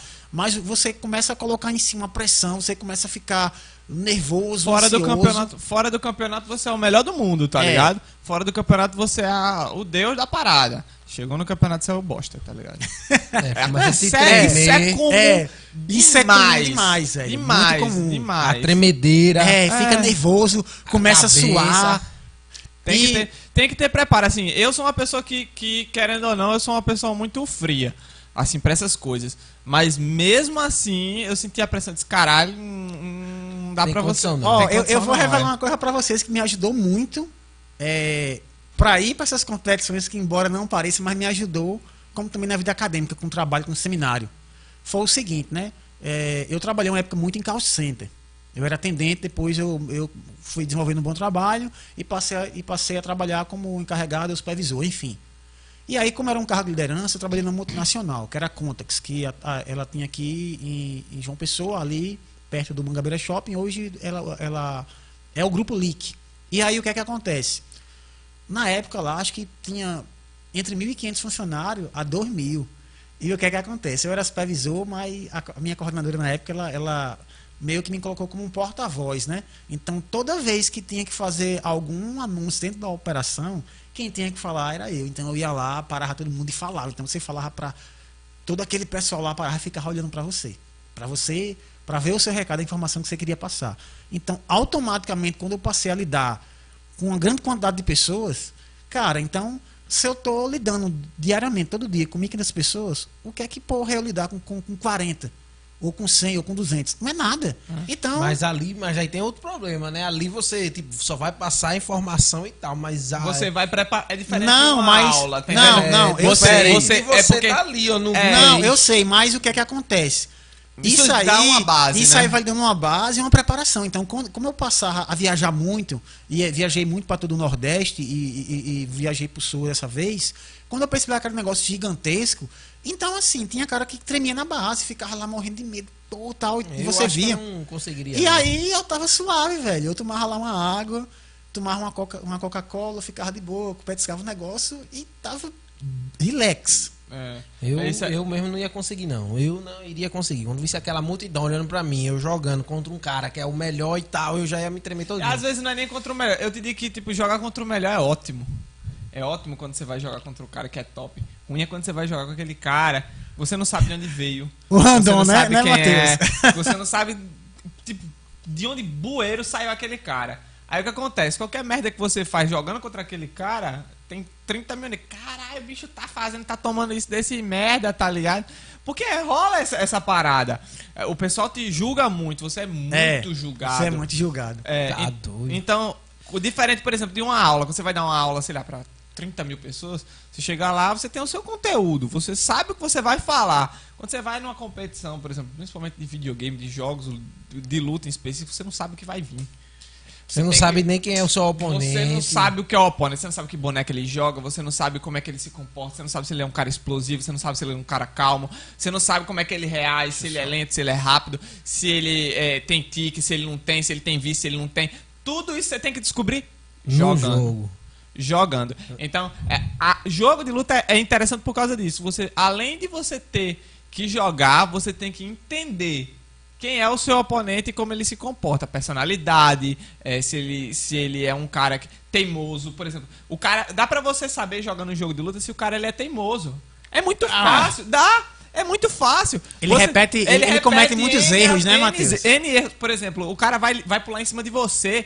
Se você der um, um, um antiaéreo nele, né? Um antiaéreo é um golpe que, que é pra Cancelar É pra você impedir aéreo. ele de ficar aéreo, né? pulando. Aham. É. Aí você dá um, aí ele toma, aí ele cai no chão, aí você fica esperando. Se ele pular de novo, você dá outro. Beleza, tudo bem. Se ele pular a terceira, você diz, ele é teimoso. Já sei o que eu vou Já fazer. sei. Não, você, só, você é um cara teimoso. Ele, ele errou, ele errou uma vez, ele errou duas vezes, ele viu que tá errado, ele continua fazendo. Ele disse: Não, eu vou pular, eu quero ver se se esse filho da puta ele não vai errar. Entendeu? O antiaéreo, o comando do antiaéreo. Ele vai errar o comando do antiaéreo. Não erra, pronto. Pulou uma, duas, três vezes. Tomou quatro, cinco, seis. Aí você já pega outro aspecto. Se você, quando você faz três, quatro, cinco vezes desse, você descobre que ele é teimoso. Se ele começar a ficar bufando do seu lado, você já sabe que ele é irritado. Você sabe que ele é pavio Já tá perdendo o equilíbrio É, é mental. nada, mais, nada mais é que é um jogo psicológico. O jogo de luta é um jogo psicológico. É, Você é. tem que trabalhar o psicológico do oponente, condicionar o oponente pra poder ganhar em cima daquela vantagem psicológica que você tem. Então, às vezes você pega um cara que ele é, ele é superior a você em, sei lá, em execução, ele comba pra caralho e tal. Só que é um cara extremamente explosivo e estressado. À medida que ele erra uma sequência por algum motivo, ele começa a, des- a desequilibrar emocionalmente. E se você trabalhar jogando em cima desse ponto que dá vai fazer, vai enlouquecer. ele vai começar a decair. E aí aquela partida que era difícil vai ficar super fácil. Vai- ele, ele vai ficar. Como é É. que diz? Vai ficar salgado, né? Exatamente. ainda mais Por- sal. Por exemplo, o jeito no jogo de luta, por o jeito mais fácil de você ganhar de um cara que você sabe que ele não, que ele não sabe jogar é mostrando pra ele o quanto ele não sabe, porque ele se frustra e ele para de tentar qualquer coisa. Por exemplo, ele pulou, você cortou o pulo. Aí ele disse, porra, eu não posso pular. Aí ele, ele anda, ele, sei lá, ele tá def ele não, vou só defender, você quebra a defesa dele. Aí ele, porra, também não posso defender. Aí ele vai bater, ele não acerta. Aí você bate na tentativa de bater nele, que é o que a gente chama de Spanish. Aí, porra, também não posso apertar o botão, não posso pular e não posso defender. Cara, como é que eu ganho desse filho Soltar da puta? controle. Aí ele, fica, ele simplesmente solta o controle e diz, foda-se. Não É, vou tentar mais. Não Pronto, você ganhou a partida. É fácil, entendeu? Ou você pode simplesmente pegar e atropelar ele de uma vez pra ele não saber o que diabo aconteceu. Passou um caminhão aqui. Mas esse, esse fator, assim, é, é tudo uma questão de psicológico e aprendizado, né, Vitor? E É. isso, o jogo de luta, ele ensina muito isso. Psicologia, entre outras coisas. Assim, não só o jogo de luta, mas o, o competitivo. O competitivo em geral, Em né? geral. Eu, eu costumo dizer o seguinte, né? O, o jogo, assim, competitivo, né? O que é que ele traz pra você? Ele traz disciplina, ele traz a parte de dominar e entender eh, de forma o conteúdo, ter o conhecimento teórico, prático, Você- ou seja, tudo que você estuda, tudo que você aprende, não adianta você só entender, só ter a teoria, porque o, o, o jogo em si competitivo, ele, ele, ele é meio a meio. Então é 50% a, a teoria, 50% a prática. Só que aí eu estou falando só de forma bem resumida, mas aí tem a questão da psicologia, de você se preparar mentalmente para lidar com isso. Com o jogo, Com né? Lidar com o jogo, com a lidar- competição em si. É, lidar com a competição em E si. cada jogo é de saber que é um jogo diferente. É. Sim. Você joga tipo 20 partidas num dia só e saber que cada daquelas 20 foram diferentes e ter que entender o erro de cada um. É, é, É, esse é um isso. ponto, esse é um ponto que pouca gente vê também, né? Assim, às vezes a galera é, quer ser forte num jogo e quer competir em alguma coisa e acha que é simplesmente pegar ali e sair, ah, eu vou jogar aqui até cair meu dedo, Vai lá, feito um, um- um louco, não sabe nem porque tá perdendo, não sabe também porque tá Não ganhando. entende. A- se resume, ah, eu estou ganhando porque eu sou o melhor, eu estou perdendo porque eu, Eu estou errando. eu sou É, pior. é, eu sou pior ou porque eu estou errando, porque a maioria das vezes a culpa é sempre do outro. A Nunca culpa é da nunca é pessoa. sua, tá ligado? A culpa é sempre, ah, o controle deu erro. Ah, é porque ele deu sorte. Ah, é porque ele, ele sei lá, ele acertou, adivinhou. É porque. Não.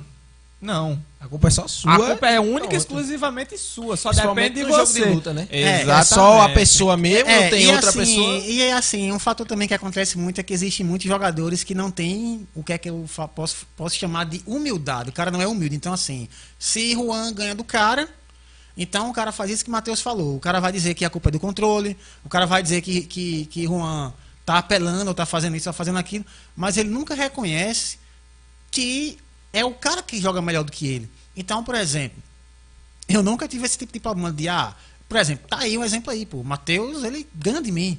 Então, por exemplo, eu, eu não posso chegar pra Matheus e querer desafiar ele, porque eu, eu até posso tentar desafiar, mas eu sei que eu não vou ganhar. Então, eu já digo, pô, o Matheus ele é melhor e acabou. Mas tem cara, às vezes, que, que te desafia ou faz aquele away, aquela coisa toda, pra poder querer. Sabe? Tentar- Mostrar que é, que é- melhor. que não. é mais aquela corra de boca, sabe? De querer ganhar no grito. Mas quando vai pra parte que você prova por A mais B que o cara não joga nada, então o cara Fica até fica frustrado. frustrado, né? Fica pra baixo. Então, assim, é aquela coisa. Eu sempre fui muito assim, sabe, Juan? Dentro da comunidade. Eu dou a César o que é de César. Entendeu? Então, se o carinha ali, eu sei que não tem nível e vai desafiar, eu disse, bicho, não desafia porque tu vai perder. Se o cara tem nível e tem chance, tem potencial de ganhar, aí eu digo, não, então beleza, desafia aí, treina, e aí vocês fazem uma disputa aí e vê como é que vai ficar o placar. Acabou. Entendeu? Eu, eu- não sou muito aquele cara, Matheus aí De sabe, passar que- a mão. de passar a mão, de passar pano, não. Agora, eu sei mandar real, né? Por exemplo, Matheus, diferentemente de mim, ele já manda real pra botar pra descer no cara. Eu não. Assim, eu mando real, dou uma cacetada, mas também dou uma aliviada, né? Assim, dou aquela suavizada. Mas assim, eu mando real. Se o cara joga bem, eu Tem digo. que dizer logo que joga bem. É. Joga bem. Se o cara joga mais ou menos, eu digo, ó, tu joga mais ou menos. Se Tá o cara não joga nada, eu digo, ó, bicho, tu fala muito, tu não joga nada. Mas e aí agora, mudando aqui rapidinho de assunto, o Street Fighter, tu acha que é só pra quem realmente quer ser aquele jogador hardcore ou tem como só se divertir jogando? Porque assim, na minha mente, eu sou jogador de MMO, de MOBA e tudo Sim, mais. sim. Que você ganha uma, perde outra, tal, tal, tal, mas tá se divertindo. Certo. Você pode ser ruim jogando o jogo de MMO, o jogo de, de Qualquer MOBA, jogo. qualquer jogo. Qualquer jogo. Agora, eu queria. Porque no Street Fighter, se você for ruim, você vai perder.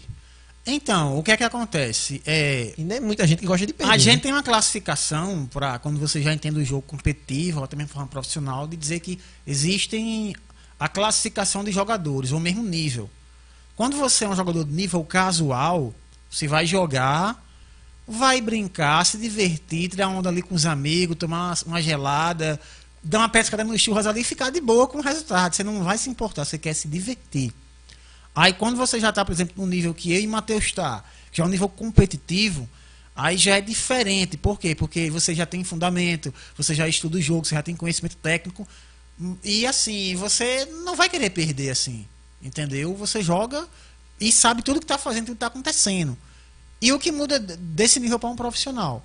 O profissional ele vai entender tudo isso e ainda mais vai treinar todos os dias, sem rotina de treinamento, vai ter acompanhamento psicológico, psicológico. vai ter preparo, tudo isso, e o cara vai ser pago para poder fazer Pra poder isso. jogar. Entendeu? Então, isso é o que muda, isso é, é os níveis de jogo. Então, por exemplo, eu me considero um jogador competitivo.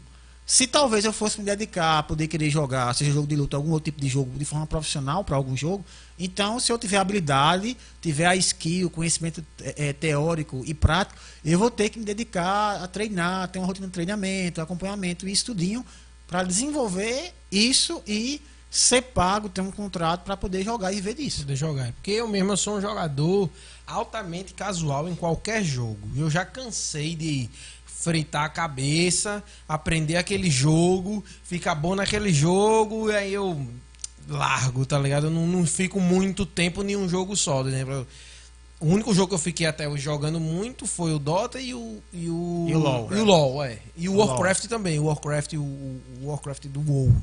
Então, assim, foi os três jogos que eu mais joguei, mas mesmo assim, jogava, parava, voltava, jogava, parava, voltava, jogava. Nunca sai de carro, né? Nunca é. E tipo assim, se eu tô jogando, por exemplo, tô jogando o League of Legends, eu vou estudar o personagem, eu vou jogar mil partidas com aquele personagem que eu quero jogar e vou ficar bom naquele. Aí daqui a pouco eu paro de jogar. Por exemplo, tô jogando agora com o Matheus o PSO2 online. O PS2 é o PSO2 é. O Phantasy Star, o né? Phantasy Star é. Tô jogando ele, tô começando a estudar o jogo, tal, tal, tal, tal, tal, tal, tal, mas daqui a pouco eu vou cansar. Aí quando cansar, deixa de lado e vai jogar outra Vai coisa. Aí vai jogar outra coisa, é. Diferente de se eu fosse um profissional ou um competitivo, mesmo que eu cansado, eu ia descansar naquele dia, mas amanhã eu ia ter que voltar. E é isso que eu não quero mais, sabe? Tipo assim, não quero me Entendi. prender a Não isso. quer se prender, né? Aí pra mim é melhor me jogar enquanto tá me divertindo aquele jogo do que ter que ficar jogando, jogando, jogando e a- o jogo. Fica a- saturado, é, né? aí deixa de ser diversão pra virar obrigação. É porque, assim, é, é, tudo vai muito do que você quer fazer. Ou quanto você está disposto. Então, por exemplo, como o Matheus falou, a gente conversou no início, né? Eu estou envolvido com comunidade, organizando eventos, é, é, é, envolvido em poder ajudar, jogar, viajar há muitos anos. Então, que queira que não, eu já me acostumei com isso. Então, isso já faz parte, assim, da, da minha vida, né? Então, é, só que o que é que eu faço? Hoje eu organizo é, é, torneios, aí eu jogo, aí eu aí me envolvo em eventos. Agora estou querendo me envolver com essa parte é, é, é, de puxar para poder fazer em streaming e várias, várias coisas. Então, assim, você meio que se envolve, mas só que você consegue fazer várias mas, coisas, né? Mas aí deixa, mas já deixou de ser pra tu diversão e virou obrigação ou ainda tá na parte da diversão? Não, é, eu a obrigação que eu digo assim, né? Não é quando eu digo assim, obrigação, porque você não é obrigado a nada, Sim, né? Mas sim. assim, deixou de ser uma diversão pra virar trabalho, né? Porque às vezes você o, me- o medo de, da pessoa que joga muito e quer virar profissional naquele jogo e quer ganhar dinheiro com aquele jogo é que vai chegar uma época que ele não vai querer mais jogar. E aí, tá entendendo? É. Como é que vai ser? Não, Pra aí tu já chegou a esse ponto ou ainda tá distante? Não, aí o que é que acontece, né? A gente tá. Inclusive, o Matheus aí tá envolvido também com alguns projetos que a gente tá, tá fazendo, tá desenvolvendo, então a gente vai fazer. Se a gente perceber que tá dando certo, a gente vai investir. Então, consequentemente, é aquela coisa do hobby, da diversão, coisa que você gosta de fazer, mas que tá tendo retorno. Então a gente vai passar a fazer o quê? A investir, né? A melhorar, a estudar mais, ver como é que pode fazer, entendeu? Mas é algo que, é como eu falo para você, não é algo que você tem que se focar em fazer, isso tem que ser a sua prioridade. Por quê? Porque é, é aquela coisa, você faz, der certo, você investe e foca. Se não der certo, aí você tem que ter o plano A ou o plano B. Então, hoje eu posso dizer para você que eu tenho o meu plano A e o meu plano B. Mas isso é, é o que eu chamo de plano C. Estou fazendo aqui. Mas der certo, a gente vai conseguir, Vai conseguir, ter um né? resultado. É importante, é importante isso, porque muita gente acha que assim, é cair de cara, é fazer as Não. coisas de bolo. Assim, ah, não, uh, tem muito jovem aí, né? A galera mais jovem, Que principalmente. pode acontecer também. É, que. É, não, sim, pode, pode, pode mas, mas é, é a mais mesma- difícil. É a mesma coisa de um, sei lá, você virar um Neymar da vida. Tipo, o cara tem que lhe achar, você tem que ser, tipo, É, o cara tem que ser um caça-talento, né? É, então assim, o cara ele começa, é o jovem, assim, porra, imaturidade, né? Achar que você vai chegar lá, vou, vou virar player profissional de LOL. E come LOL o dia todo. Dia todo. LOL, LOL, LOL, LOL, LOL, LOL, Aprende todas as matchups, joga pra caralho LOL. Não vira profissional. É porque, como ele até falou, né? O ser profissional não é só jogar. Não é não. só jogar. Você tem que ter, também ter um pouco de sorte, né? A, a, a, o pessoal, a empresa, ela tem que. Primeiro, às vezes você. O que acontece? Às vezes você ganha patrocínio de empresas também só, só pelo seu perfil. Você é uma pessoa caricata, é um cara simpático, às vezes você é um- não é um cara simpático. Você, inclusive, você, é, você é um cara muito pistola, tá ligado? Você é putaço. Às vezes você é um cara revoltado, você é um cara estourado. Você é um cara... Então, assim, cada empresa procura um perfil de Um perfil. jogador. E, e isso muda, né? De, de, de jogo pra jogo, de, de É. competição pra competição. Mas assim, eu, eu inclusive escutando uma vez um vídeo de Kiko Loureiro, né? Que é guitarrista do Angra, uma banda que eu escuto muito, gosto muito. E aí uma, uma- é, um vídeo lá que ele fez falando sobre network, business, né? E tal, ele chegou e disse o seguinte, cara, quando você tem um talento, você tem um potencial, você vai, é, como é que eu posso dizer, de fato conseguir um trabalho fazendo aquilo que você gosta, você tem que saber lidar com isso. Então, você tem que saber lidar com a situação, o que tem que falar, por que falar, como falar, entender o porquê. Porque, por exemplo, às vezes se você falar uma coisa que não deve, no momento que não deve, você pode perder uma oportunidade.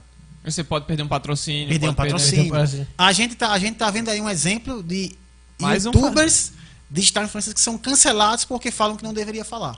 E pequenas coisas, né? Em É. pequenas coisas. A gente tem um exemplo aí bem famoso lá, é, é, sei lá, vou citar aquela, aquela streamer que era da Razer aí, né? Aquela Gabi Catuso, que ela, Sim, ela falou perdeu- algumas coisas. falou algumas coisas lá, aí a comunidade não gostou, Perdeu o contrato. xingando os homens, né? E aí perdeu o patrocínio. Então, assim, ela falou algo que não deveria falar, entendeu? Então, Achou que ia engajar, falar mal da galera. É, prepara é, é preparação, sabe, Juan? Às vezes a galera acha que tá preparado pra tudo. pra tudo, pra poder Acha falar pra tudo. ser. pra- assim, às vezes você acha que pra ser uma pessoa famosa é só ser famoso e acabou. E acabou. Não. Você tem que ter, você tem que ter cabeça pra ser famoso, você tem que ter cabeça pra ser para ser jogador profissional, você tem que ter cabeça pra tudo.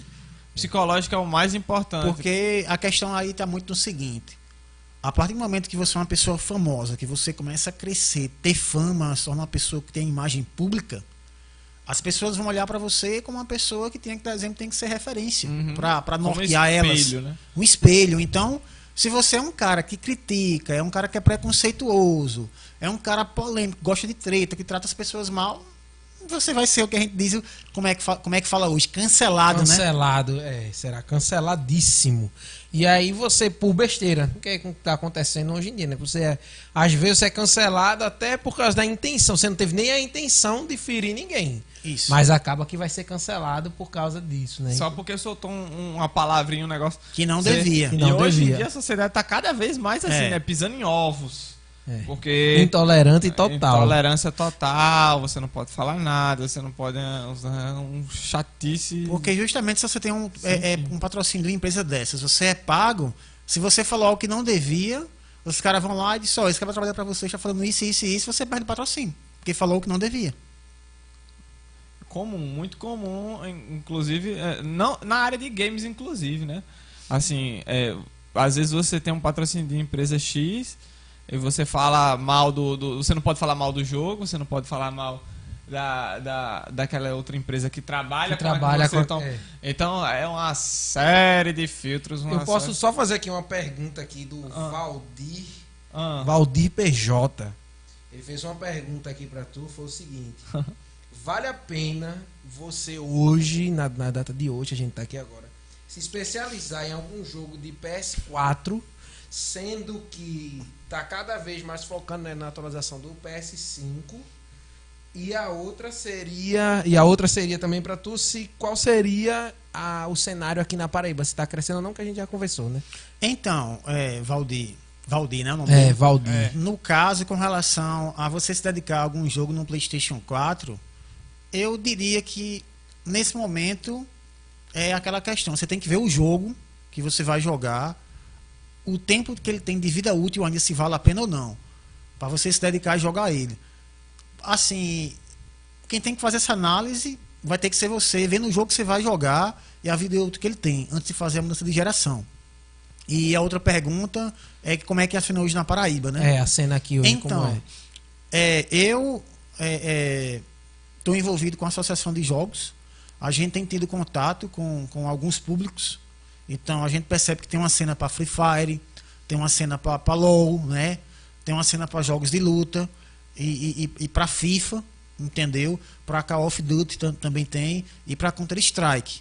Aí assim, agora se você me perguntar qual é o tamanho dessa cena, eu não consigo te responder, mas eu sei que tem cena para esses jogos e, e assim Tá rolando. Tá rolando, entendeu? E aí, um- uma das nossas missões, quanto instituição da Associação de Jogos Eletrônicos, até você pode botar no Instagram e, e- e ver lá depois, a JEP, Associação de Jogos Eletrônicos da Paraíba. Você, é, seguindo lá, vai ver que a gente fez alguns eventos. Inclu- Inclusive, a gente fez evento para as crianças é, ano passado, né? No, no Extra. E pretende também fazer alguns eventos para o pessoal aí do, do futebol virtual, FIFA, PES, como outros jogos, né? Para LOL, para Free associação, Fire. a associação é- engloba todos os jogos, É. né? Não é só Street Fighter, deixar claro. Deixar bem claro para vocês aí que estão assistindo e acompanhando. a associação ela tem o foco e o objetivo de poder apoiar, disseminar os jogos eletrônicos, seja de forma voltada para a educação, de forma educativa, educacional, como também de forma profissional, competitiva, seja para jogar, para streaming, para desenvolver jogos. Então a gente quer apoiar tudo que tem relação com jogos, entendeu? E aí não envolve só jogar e nem envolve também só Street Fighter, é todos os jogos. Hum, entendeu? Entendi, entendi. Pronto. Respondido, né? Respondido aí, né? Respondido. A associação essa que é, tá engatinhando, né, Vitinho? É, aqui no, na, na Paraíba, um projeto ambicioso que é, ninguém colocou a cara a tapa, né? O pessoal não procurou é um público que, querendo ou não, tem uma força muito grande e as pessoas, simples, o pessoal que está mais em cima, principalmente a classe política, não dá valor.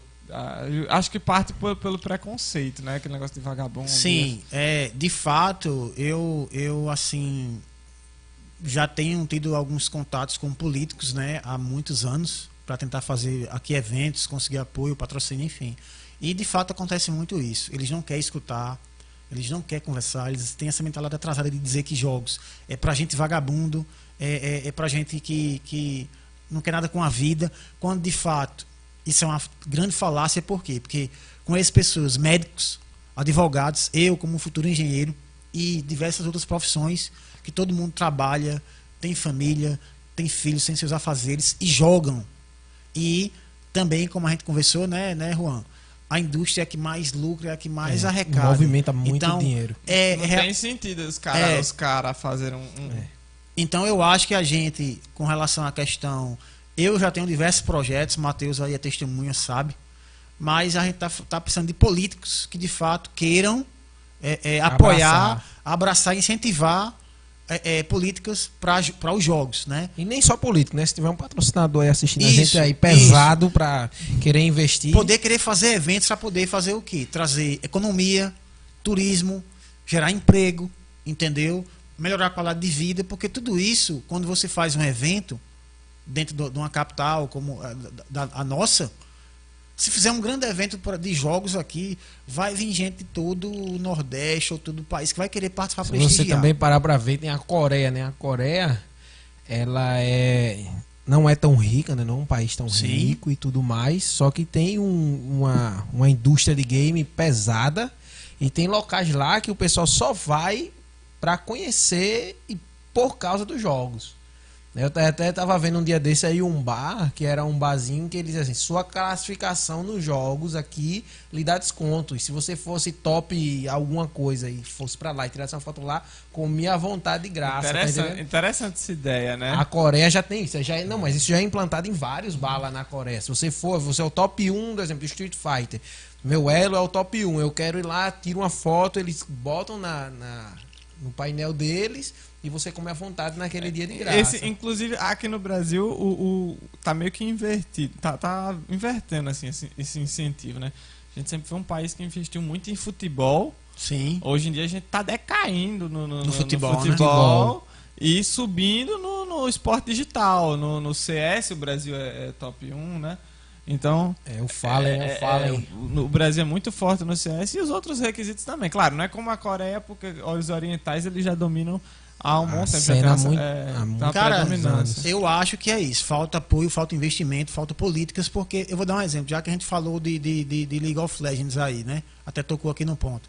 O Flamengo hoje ele, ele tem um time de League of Legends. Então, assim, existem outros clubes também, se eu não me engano. Acho que o Santos também tem. O Santos, o Santos. O Santos. Então, assim, então eu pergunto, por que, é que o, o Flamengo teve essa visão de eu vou montar uma estrutura para jogadores é, profissionais de, de, de, League of Legends. Por que é que o Santos fez isso? Por que é que os outros não faz? Então, o que é que falta? Então, assim, eu acho que a gente podia trazer isso para cá. Então, assim, a gente tem ideias, é como eu falei, eu tenho N projetos, é, teve contato aí com, com, com o candidato a prefeito da cidade, mostrei para ele que isso tem viabilidade. É, a gente fala de o ideia ser viável, tecnicamente, do ponto de vista técnico e econômico. E isso vai trazer retorno, porque vai gerar turismo na cidade, vai gerar emprego, vai fazer circular capital. A renda vai gerar. A, vai gerar renda para as pessoas, entendeu? Então, assim. E, e, outra, né? Esses próprios jogos em si, eles movimentam a tecnologia. Por quê? Porque quando você vai desenvolver um jogo, você tem que ter hardware, né? E tem que ter software. E cada vez mais saiu os consoles que a gente falou, PlayStation 5 e é, é, Xbox, Xbox. Série X, Isso. ou Série X. Então, por exemplo, o, eu estava vendo, porque eu sou muito entusiasta de, de consoles, né? Então eu estava vendo o seguinte: o PlayStation 5, para a galera que não, que não saca, que não entende aí, ele, ele. O sistema dele de refrigeração é movido a metal líquido para poder resfriar e fazer ele não esquentar, ele superaquecer. E o Xbox Série X, ele, é- ele tem uma câmara a vapor. Então você percebe que olha o nível que chegou do estudo de, de- Tecnologia, de, né, tecnologia dos de hardware e software para poder os caras desenvolver. E Esses muita consoles. gente de fora só vê joguinho, né? Então, cara, é, eu volto a falar aquela questão, Juan. Me desculpem aí, pessoal, quem tem essa visão. Mas isso é uma visão atrasada. É a gente tá aí, a. Microsoft é uma das empresas mais ricas do mundo, a Sony é uma empresa rica, gigantesca, a Nintendo. A gente vê os jogos hoje em dia, mobile no celular. A gente vê jogos na Smart TV, a gente vê jogos por streaming, a gente vê jogos no computador. pra- e a gente vê idosos jogando, a gente vê crianças jogando, a gente vê adultos jogando. Então, assim, cara, é um pensamento muito atrasado e ignorante que a gente tem que mudar. Isso é verdade. Isso é verdade, é o que eu vejo. Ah, Esse videozinho aqui que a gente separou. A gente separou aqui um vídeo, um momento. Esse, esse aqui foi no Treta 2013, É, né? é. Lá na época da resenha. Lá na época lá que aconteceu A aquela. treta do seu Jorge. A, a, a filha indiana lá com o seu Jorge. É, na verdade, isso aí é o, é o jogador daqui, né? É, um jogador Vitor? daqui, a- um amigo nosso, o DG, é muito amigo meu, com o japonês aí, o, o, o Sako Noko, que é o deus da execução dos jogos de luta. Jogando uma partida. Isso, é- isso foi presencial 2012, treta, né? É, 2013. 2013. 2013 lá. Eu tava um pouco perto aí, né? Até eu falei, é, DG, tu devia botar Ryu. Ele disse, não, eu vou de, de Evil Ryu, porque O japonês é o que tá com a menina, né? é, o, jap- o japonês tá com, com a tua com a personagem ninja, lá, é. com a ninja Ibuki, que É. o Matheus gosta de jogar. E esse, esse, esse, isso aí é uma stream, né? O cara tava narrando. Os caras estavam narrando aí, ao vivo. Inclusive, ele ganha esse primeiro round É. rapidinho. Não, ele, ele, ele ganhou tanto no Ah, desafio de Money a, Match. A galera, a galera, a torcida atrás, né? Toda brasileira. É. É. A torcida aí né, foi a loucura, velho. tá sem som, não dá- a gente não pode É, colocar é. o som. Mas é. Muito bacana, né? Inclusive, esse, esse, esse player aqui, o- o, o DG, ele não só jogava Street Fighter, né? Jogava outras coisas também. É, né? ele jogava Warcraft, jogava Warhammer, né? É, chegou a jogar Need for Speed também, ele jogou. Eu nunca curti muito o Warcraft, não. Eu era viciadaço. Tu gostava de Warcraft? Tudo que vinha da Blizzard, eu era louco. E é fanboy da Blizzard. Eu era. Ele perde esse, esse primeiro round aí, né? É, não, na, na verdade ele, Ah, ele, ganha. Ele ganha. ele ganha, Mas Vai né? mostrar os dois. O, o japonês é esse cara que tá aqui, ó. É. Ele até dá um risinho assim meio cínico, ele disse, ah, você ganhou de mim? Tá, então eu vou trocar de Agora vai, personagem. o pau vai cantar. E o pau vai cantar. E o Gregório lá tava tudo alegre, tava rindo, né? Ele tal. faz uma troca de personagem, É. ele troca pro. pro... Bem, ele trocou proposital aí, né, é, pra o personagem Gen, porque aí existem umas situações aí que eu vou explicar que é o seguinte: existia um tipo de jogada que ele fazia que assim, é, o Gregório até podia defender, mas existe uma jogada que ele faz que é um Shoryuken que inverte o lado, que chama de autocorrect, ou seja, se o cara pula e ataca ele pelas costas, que a gente chama de, de, de, de cross-up, então ele fazia um Shoryuken e o personagem invertia o golpe e atacava nas costas. E o que acontece? O DG sabia fazer isso muito bem. Sabia fazer isso muito bem. E simplesmente o, o, o saco, ele percebeu isso. Então ele já tinha preparado uma armadilha, porque o personagem que ele jogava, se o DG tentasse fazer isso, não funcionava. E ele ia errar proposital. Ele já tava sacando, já Então, tava ele lendo, quando jogou, cara. ele fez essa leitura e já colocou essa estratégia. E aí, como é que a gente teve a ciência disso? A gente, quando foi jantar com o cara, perguntou: por que é que você chegou lá e quando perdeu para ele com o iBook, Bastidores. é, é, é, nos bastidores, né? Depois. Pe- é, trocou de personagem, que é justamente esse aí, o, o Gen. Disse, ah, porque eu percebi que ele era muito bom em fazer autocorrect. Então eu disse, ah, já que ele é muito bom, ele tá, tá fazendo muito autocorrect, vamos ver se ele faz agora.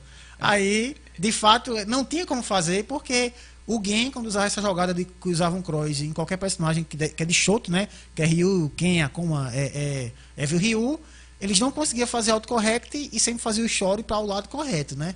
E aí, toda vez, tomava combo do, do saque. É, Então, Isso aí entra naquele fator que, que eu falei mais cedo.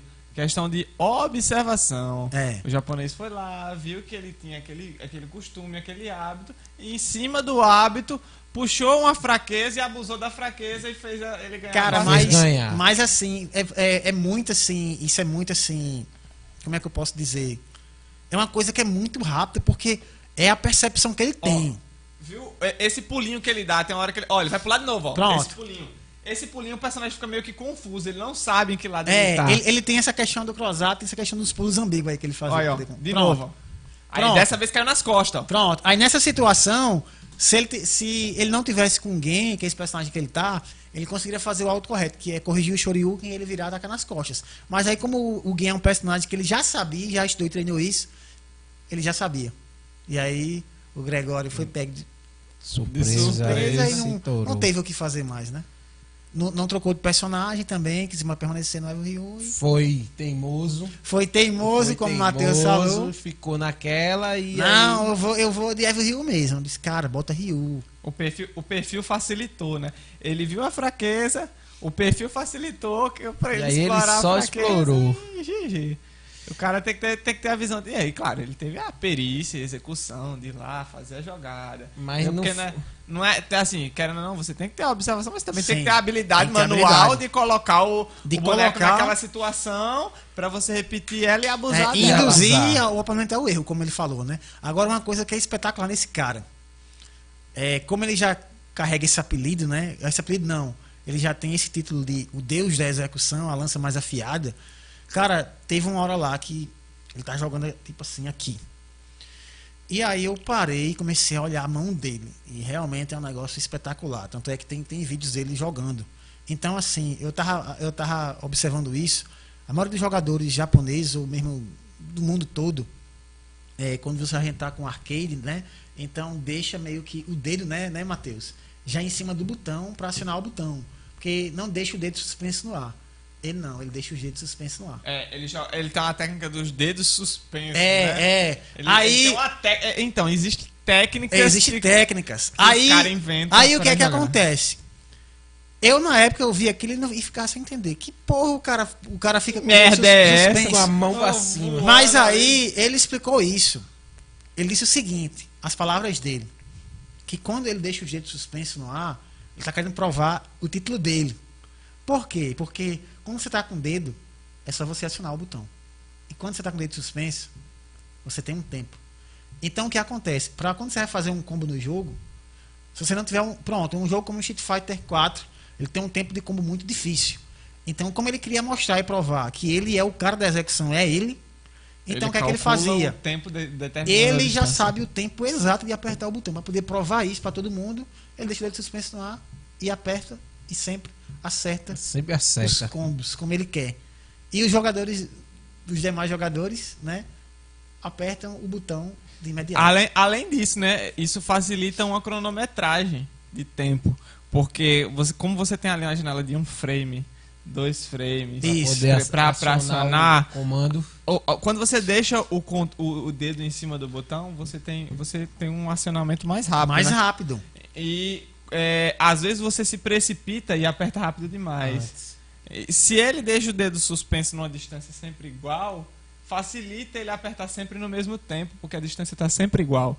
Ele vai lá e pum, aperta, aperta. E parece que ele tá tocando piano. É, assim, é, é, é, é isso que eu ia falar. Então, é uma técnica tão única que eu, eu, não- eu nunca vi nenhum outro jogador assim utilizar. Então, realmente é uma coisa que o cara parece estar tocando assim uma guitarra o cara- digitando, é um negócio que é, Sem é- noção. Parece, noção, parece que saiu de anime a técnica É, do maluco, é. tá ligado? Parece, parece que o cara veio assim de um anime lá e que porra é essa, velho? Como é que ele consegue? E o pior é que é só ele, velho. É. Assim, a- aliás, o Bloom aqui também, ele, ele, ele tem uma- uma- umas coisas. É, tem umas coisinhas, tenta É, imitar umas coisinhas É, do Saco porque ele Novo, toca né? piano aí, né? O cara toca piano, então já tem uma certa habilidade. Então ele tenta fazer umas técnicas lá e suspender os dedos, assim, né? Também. Mas não é igual ao do cara. Não, não, Claro, não, não. O cara ali, ele, ele, ele masterizou isso desde a década de 90 até hoje. Então é uma coisa que é dele, velho. É dele, é, É dele. dele. Mais de 20 anos aí, uns 30 aninhos aí. Ele, ele é um cara jeito. já. Vamos colocar aí, tem já perto de seus 40, então tá jogando desde, desde a época de 90, então ele já foi descoberto assim, com esse talento mesmo pra. Já faz aqueles com mais complexos que só quem faz é ele mesmo e tal. Então. Ele. psico É do, do, Street Fighter. Acabando essa, essa jornada do Street Fighter 4 aí, a gente tem o Street Fighter 5. No Street Fighter 5 você já tava já aposentado, né, Vitor?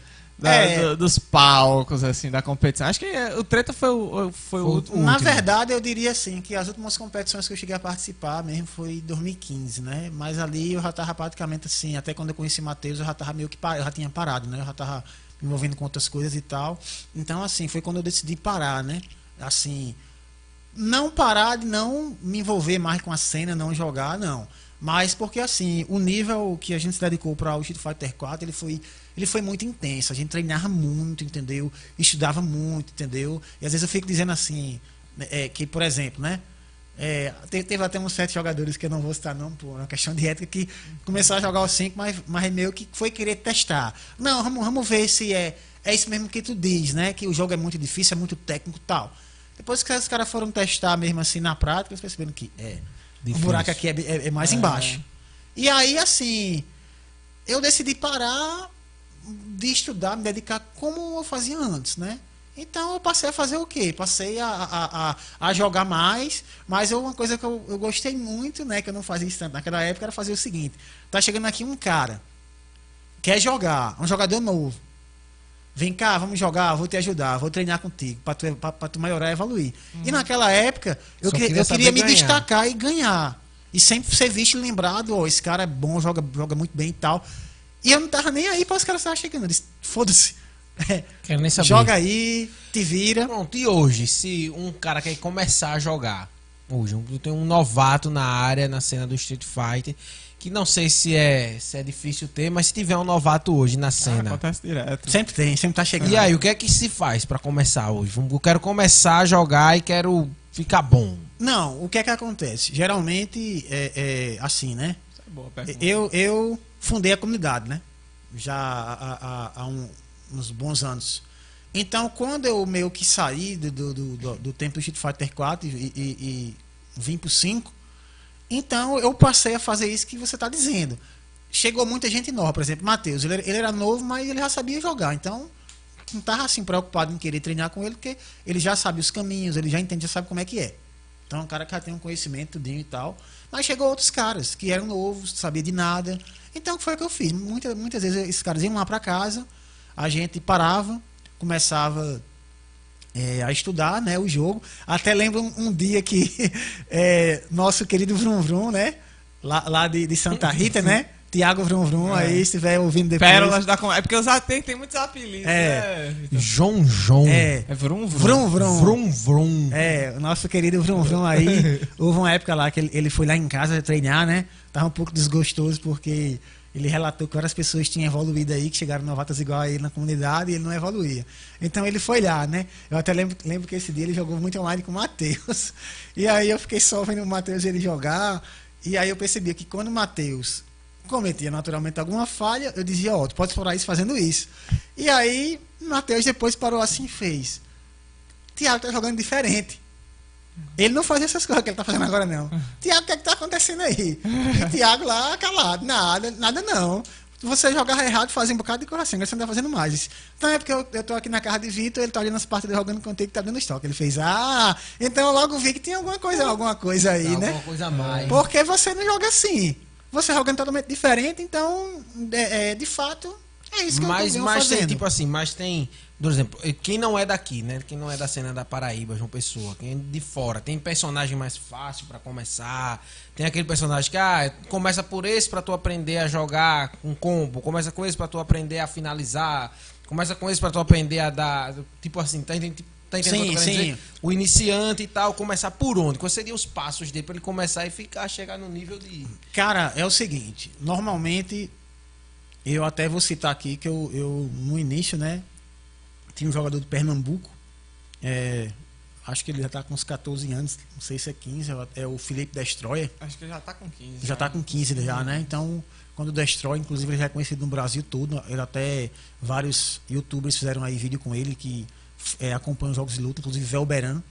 E aí eu conheci o Felipe através do pai dele, Isnaldo, entraram em contato comigo. E quando ele tava começando, ele quis começar a jogar Street Fighter 5 pro competitivo, né? Então sempre eu trocava uma ideia com ele. é, assim, mandava uns áudios dizendo o que, é que ele tinha que fazer, como ele tinha que fazer, mandava parte de- do jogo de forma técnica para ele ver os vídeos e estudar. E houve umas épocas lá que eu ficava vendo os replay dele e vendo ele jogando com a galera. Então, por exemplo, a me- a primeira coisa que eu digo é o seguinte: tem personagens mais fáceis, mais difícil. Mas aí a questão, não digo nem isso para o cara que vai começar. Escolha quem você quer jogar. Então, por exemplo, ele escolheu Nash. Na época lá, eu disse assim, né? Que ele escolheu o Nash, foi tipo em 2017, né? Nash já tinha levado uns NEF, né? Tanto é que Infiltration, que foi o campeão mundial, mundial. é, em 2016, ele, ele dropou o Nash e o quis começar a jogar de Nash. Então, eu disse, ó, esse personagem que você quer, ele fez, é esse que eu quero. Então, jogue ele. Só que aí eu não vou para a questão de que, é o- de que é o o que é mais fácil ou o que é mais difícil. Eu vou lhe passar a- a- a- é, assim, as técnicas, lhe dar as dicas e você vai desenvolvendo. Mas depois você vai começar a entender se o personagem é complexo para você ou, ou não. Mas, de fato, é, por exemplo, a Camille é uma personagem que é considerada fácil, né? Para Uhum, jogadores iniciantes. A Camille eu acho que eu posso citar. Uhum. É, quem mais? Eu acho que o Ryu, né? Ryu é um Ryu. personagem fácil. É um fácil. Acho que quem mais a gente pode citar? O Bird, né? Bird, Bird é fácil. Pronto. Então. Tem. Deixa eu ver. É, o Ken, o Ken é um personagem fácil. Não, mas eu acho que a gente for, exemplo, com- for comparar, exemplo, quem com o Ryu, o Ken chega a ser já um pouco é, mais difícil. É um pouco mais É um difícil. pouco mais Ryu é mais difícil, né? O que, o, que, o que eu sempre digo assim, é, joga com o que você gosta. Pronto, é, o- é o que eu Hum? geralmente sempre digo.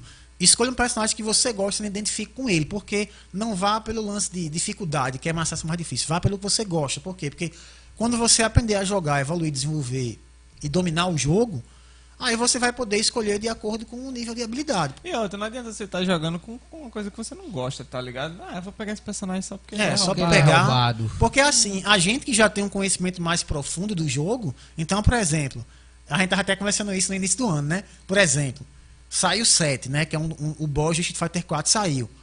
Quando eu bati o olho nele, comecei a olhar, testei ele. E comecei a ver uns vídeos, eu digo, esse personagem, ele é altamente roubado, ele tá muito forte. E agora a gente percebeu que num torneio que aconteceu um dia desse, inclusive no Japão, que é um dos países Uhum. mais fortes, 16 jogadores lá, com 15% dos caras que competiram, estavam colocando ele. Então, assim, essa é um tipo de análise de personagem que um cara que vai começar a jogar, ele não vai saber fazer nunca. É, e, e não, nunca, e nem vai precisar também, porque o nível que ele... De jogo ele- dele não necessita. Não necessita. Não precisa entendeu? ele ter esse Ele conhecimento. precisa nem primeiro entender. aprender a combar aprender a muita jogar coisa. tudo, né? É, isso é, isso é um- uma das barreiras também, né? O jogo de luta ele é um jogo que exige um pouco mais de, de dedicação, porque é, tem uns comandos, É, tem os tem, combos e tem tal. combos, é bem burocrático. Muita gente desiste por causa disso. Desiste. E olha que o Street Fighter 5 ele já tá facilitado, né? Que é, de fato, se a gente for analisar, no Street Fighter é, 5, né? Eu diria que a gente pode citar que a maior parte dos combos, né, padrão, eu acho que é, é link de 3 frames, né? E É. e é muito pouco combo que deve ter, pouquíssimos contatos que deve ter link de 2 ou link de 1. Um. Mas quando a gente vai pro Street Fighter 4, cara, o jogo ele era muito diversificado. Tinha muito personagem que tinha link de 1, um, de 2, de 3, então era- era muito abrangente. E e também tem a questão do cancelamento lá com FADC, né? Que é o Fox, Fox. Attacks Descansa, É, que isso. tinha um time lá que era bem complicado, que os caras começavam a jogar e ia Que fazer agora não tem mais. Que não tem mais, Tem entendeu? mais. Tá bem facilitado. Ele é, uma meca... é um jogo que facilitou muito pra Eu quem- tentei, eu tentei. Eu tenho o Street Fighter V na Steam, né? Eu Na tentei. Steam, né? É, eu tentei, eu tentei jogar, comprei o joystick pra jogar e tudo mais. Não comprei o arcade, né? Comprei o joystick normal. Tentei ainda, Matheus ainda que me ensinou alguns combos com a. Nem me recordo mais. É, faz tempo Vou mesmo, mentir, faz nem tempo, faz Tanta gente que... Faz muito tempo. Matheus me ensinou a jogar com uma boneca que eu não esqueci o nome, que aqui é tipo um soldado. A loirona. É a Kami. É, que dá um. É. Nossa, ah, ela é bem sinistra jogando. mas aí começou a dar um calo na minha mão. Eita. Aí o cara tem que trabalhar e com calo na mão. com- Aí eu disse, nossa, isso aqui não vai dar pra mim, não. Desisti do. do- do Fora que Street se você quiser jogar no arcade também é um investimento bem alto, né? Que você tem que É. fazer. Eu diria o seguinte, cara, pra quem vai jogar jogo de luta, realmente é complicado, porque vamos lá. Digamos que você já tenha é, o console, né? Que é um dos, um dos principais é, é, recursos que você tem que ter, o console. Só que pra gente que joga é, de forma competitiva, por exemplo, até assisti um vídeo outro dia, outro dia desse do Shinnok, que é um dos players de destaque um, do Mortal Kombat. E ele, e ele foi competir lá na- no- nos campeonatos lá nos Estados Unidos. Ele justamente relatou que por ele não ter é, um monitor gamer, né, que tem um tempo de resposta né, com, com em milissegundos muito baixo, né, que a gente chama de ze- zero, zero delay, zero ms. Ele jogava na televisão, televisão. Então, digamos que o setup lá que ele jogava, né, a televisão tem um tempo de resposta muito mais alto do que o monitor gamer. Então, sei lá, digamos que a televisão dele tinha 6 frames de atraso. E ele estava acostumado a jogar com isso. Ele, quando foi jogar com o Sonic Fox e outros players, ele começou a dropar os combos lá, errou, errou, e ficou sem conseguir entender o que Porque estava tava- acontecendo. Então depois os caras foram olhar e deram toque pra ele. Disse, Cara, tu joga onde? Ah, eu jogo, eu jogo é, é, no, no Playstation 3, na época lá, né? É, é, aliás, no PS4, mas eu jogo na televisão. Aí os caras, pô, tem jogado no monitor game que tem 0 ms. Porque o tempo que tu tá, que tá, tá dropando o combo, tá errando, não é devido ao teu jogo, é, é Devido ao, ao atraso, né? tu- O equipamento não é adequado. Então, por exemplo, tá aí eu, eu e Matheus, a gente joga, né? O Street Fighter V de forma competitiva e tem o setup completo, né? Que no caso, né? Ele joga no PC, eu jogo no PlayStation 4. Mas aí é, as competições do Street Fighter é, é, 5 são todas no PlayStation 4, né? É, que a Sony patrocina de forma oficial os eventos da Capcom. Mas tem que ter o, o, o monitor gamer, né? Porque senão, você quando vai jogar numa televisão, você começa a errar. Então, no início, eu, eu não tinha essa, essa noção. Inclusive, isso foi, foi o DG que, que falou pra mim e mostrou. Então, eu fazia o, o, o combo lá, exemplo, na época eu jogava com quem? Com quem? Então, eu fazia o combo lá em casa Acertava. e Acertava. E aí joga na casa dele, tipo assim, de 10 vezes que eu acertava o combo na minha casa, eu acertava as 10. Quando eu ia pra casa dele, eu, eu, eu errava 6, 7 e acertava 3, 4. Eu dizia, cara, alguma tem algum problema aí. aqui, velho. Controle. Não, então assim, eu disse, sendo sincero, não é o controle. Porque lá em casa, lá em casa eu não erro, eu não, eu não, eu não erro.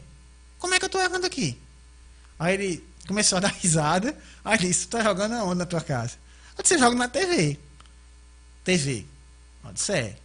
De 42 polegadas. Eu disse, é. Começou a dar gargalhada. Tu tá rindo por quê, bicho? Ele disse, esse é um monitor gamer. É zero o atraso dele. Então, você tá errando por conta disso. Aí eu peguei e disse. Ele fez, faça o seguinte. Treine aí, o mesmo como que você tá errando aí, até você acertar aqui. Vou deixar você treinar meia hora. Eu fui lá, pá, pá, pá, fiquei treinando. Quando passou meia hora, eu voltei a acertar o, o combo. Os combos que eu tava é, errando em Fazendo. casa, ali, errando lá que diga, comecei a acertar. Então, quando eu disse, caramba, então quer dizer que eu não poder jogar de forma competitiva, até, mesmo se eu queria ser profissional no futuro, eu tenho que ter um monitor gamer. Fiz, tem. Porque as, as competições todas que acontecem lá fora, e eu digo São mais, assim. de que, que jogo for, sendo competitivo, sendo uma competição, um campeonato, é monitores gamer que tem o tempo de resposta Baixo. baixo.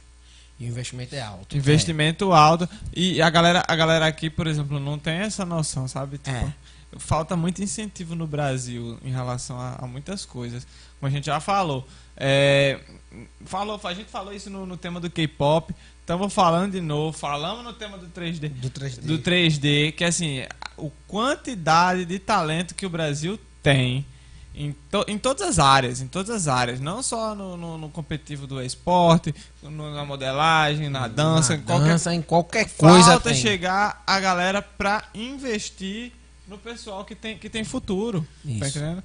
Ah, se, se, esses, se esses players que jogam com um atraso absurdo e são bons, no caso do ca- o Shinnok é um dos- era um dos melhores. É, é, um- né? é- é, assim, na época, né? Até hoje em dia mesmo. Até hoje em dia ele é um dos melhores players de um Mortal Kombat, né? Da- do, no do mundo, Brasil. No mundo. E no também. mundo, né? E no mundo. Ele é conhecido mundialmente. E ele jogava com atraso. E ele jogava, Ele com, jogava com atraso. atraso. Então você tem o, o, o peso disso aí, né?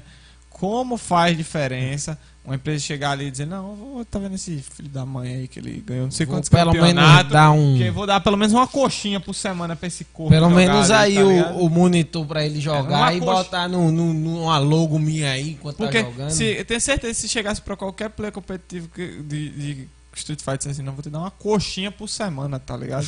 O cara ia vai ficar, feliz. Porque ajuda é ajuda, tá entendendo?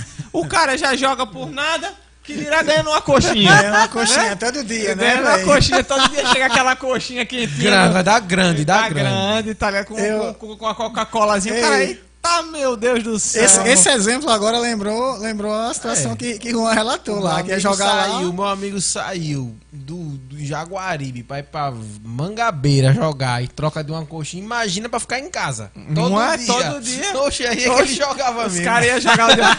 os caras iam viver tipo, oxe, eu tô em casa aqui jogando, tem minha A coxinha. passagem de ônibus era mais cara do que o, o prêmio e ele ainda foi.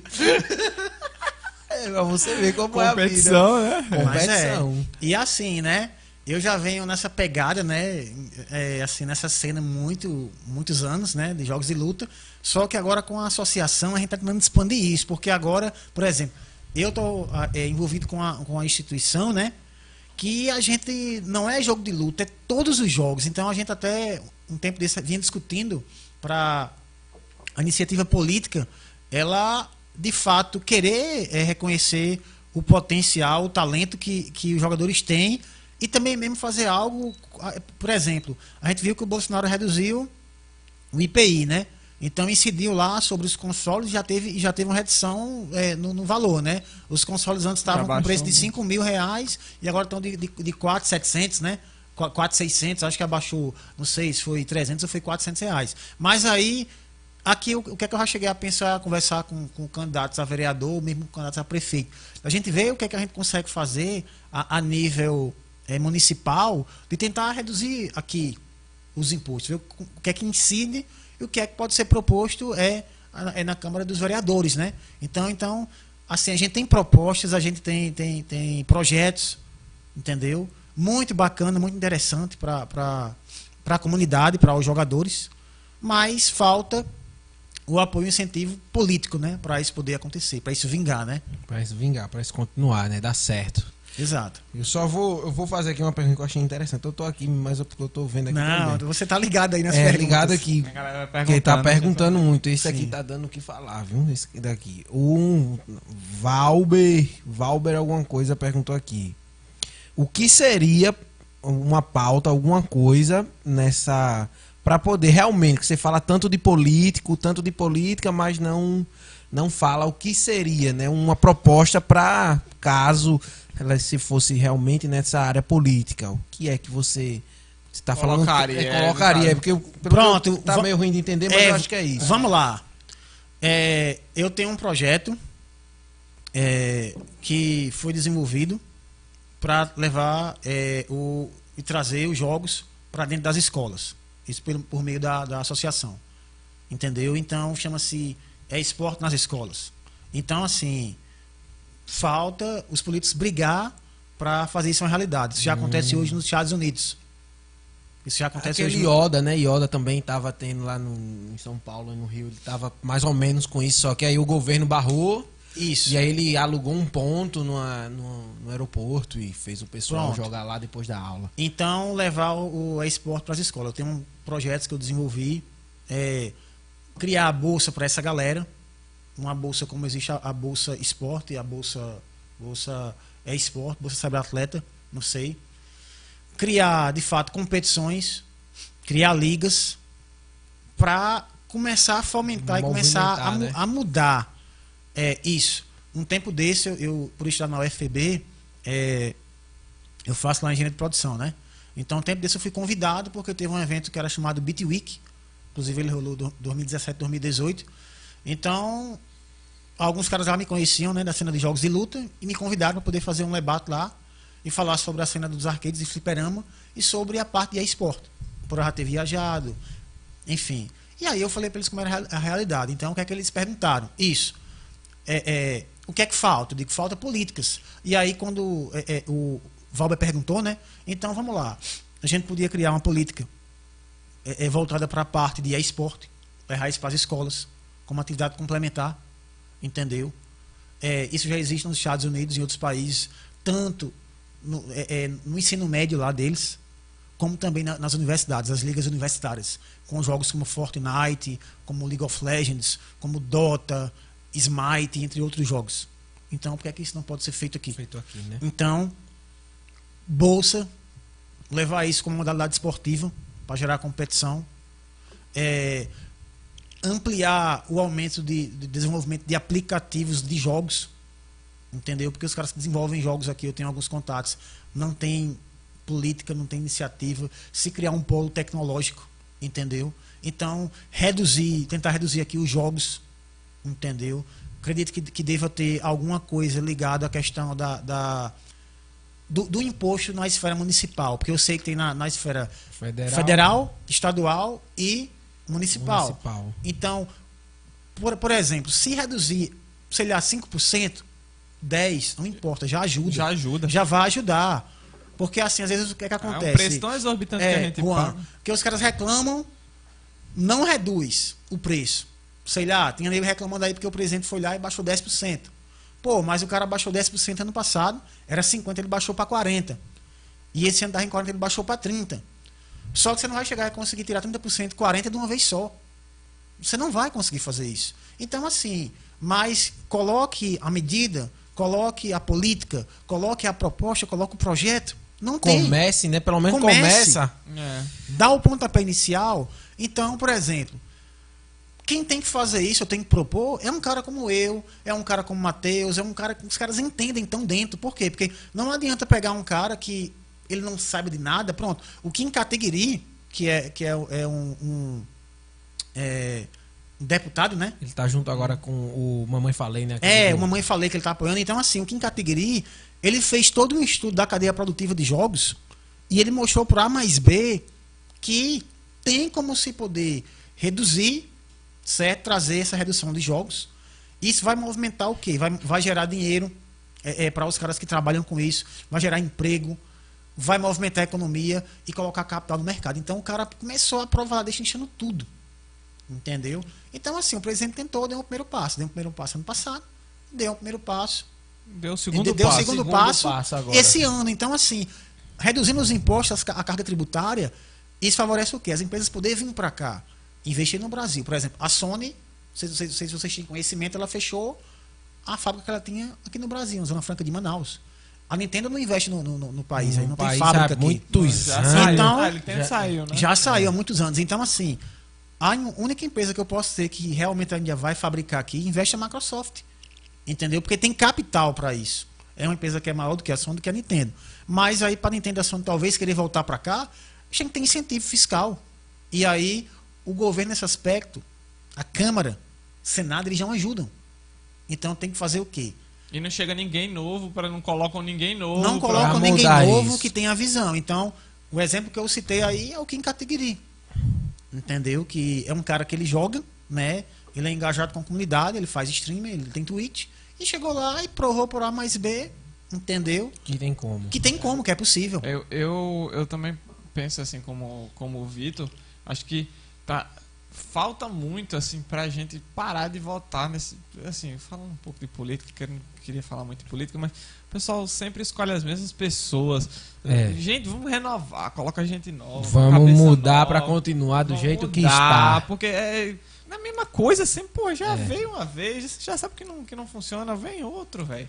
Aposta em outro sei lá qualquer um que, que, que tenha o um mínimo de decência ali entendeu porque não vai vir não vai vir crescimento as políticas são outras o mundo é outro é, esse pessoal que já está um, uns caras com 90 anos na política que, eu, que, eu não sei bengala não sei nem o que está fazendo já era para estar tá aposentado já era para estar tá aposentado cara né? pelo amor é, de Deus pegando assim, assim, é é, opinião. fazendo esse link aí que, que Matheus falou em relação à questão política, eu já penso o seguinte, né? Eu tenho, eu venho de família política, né?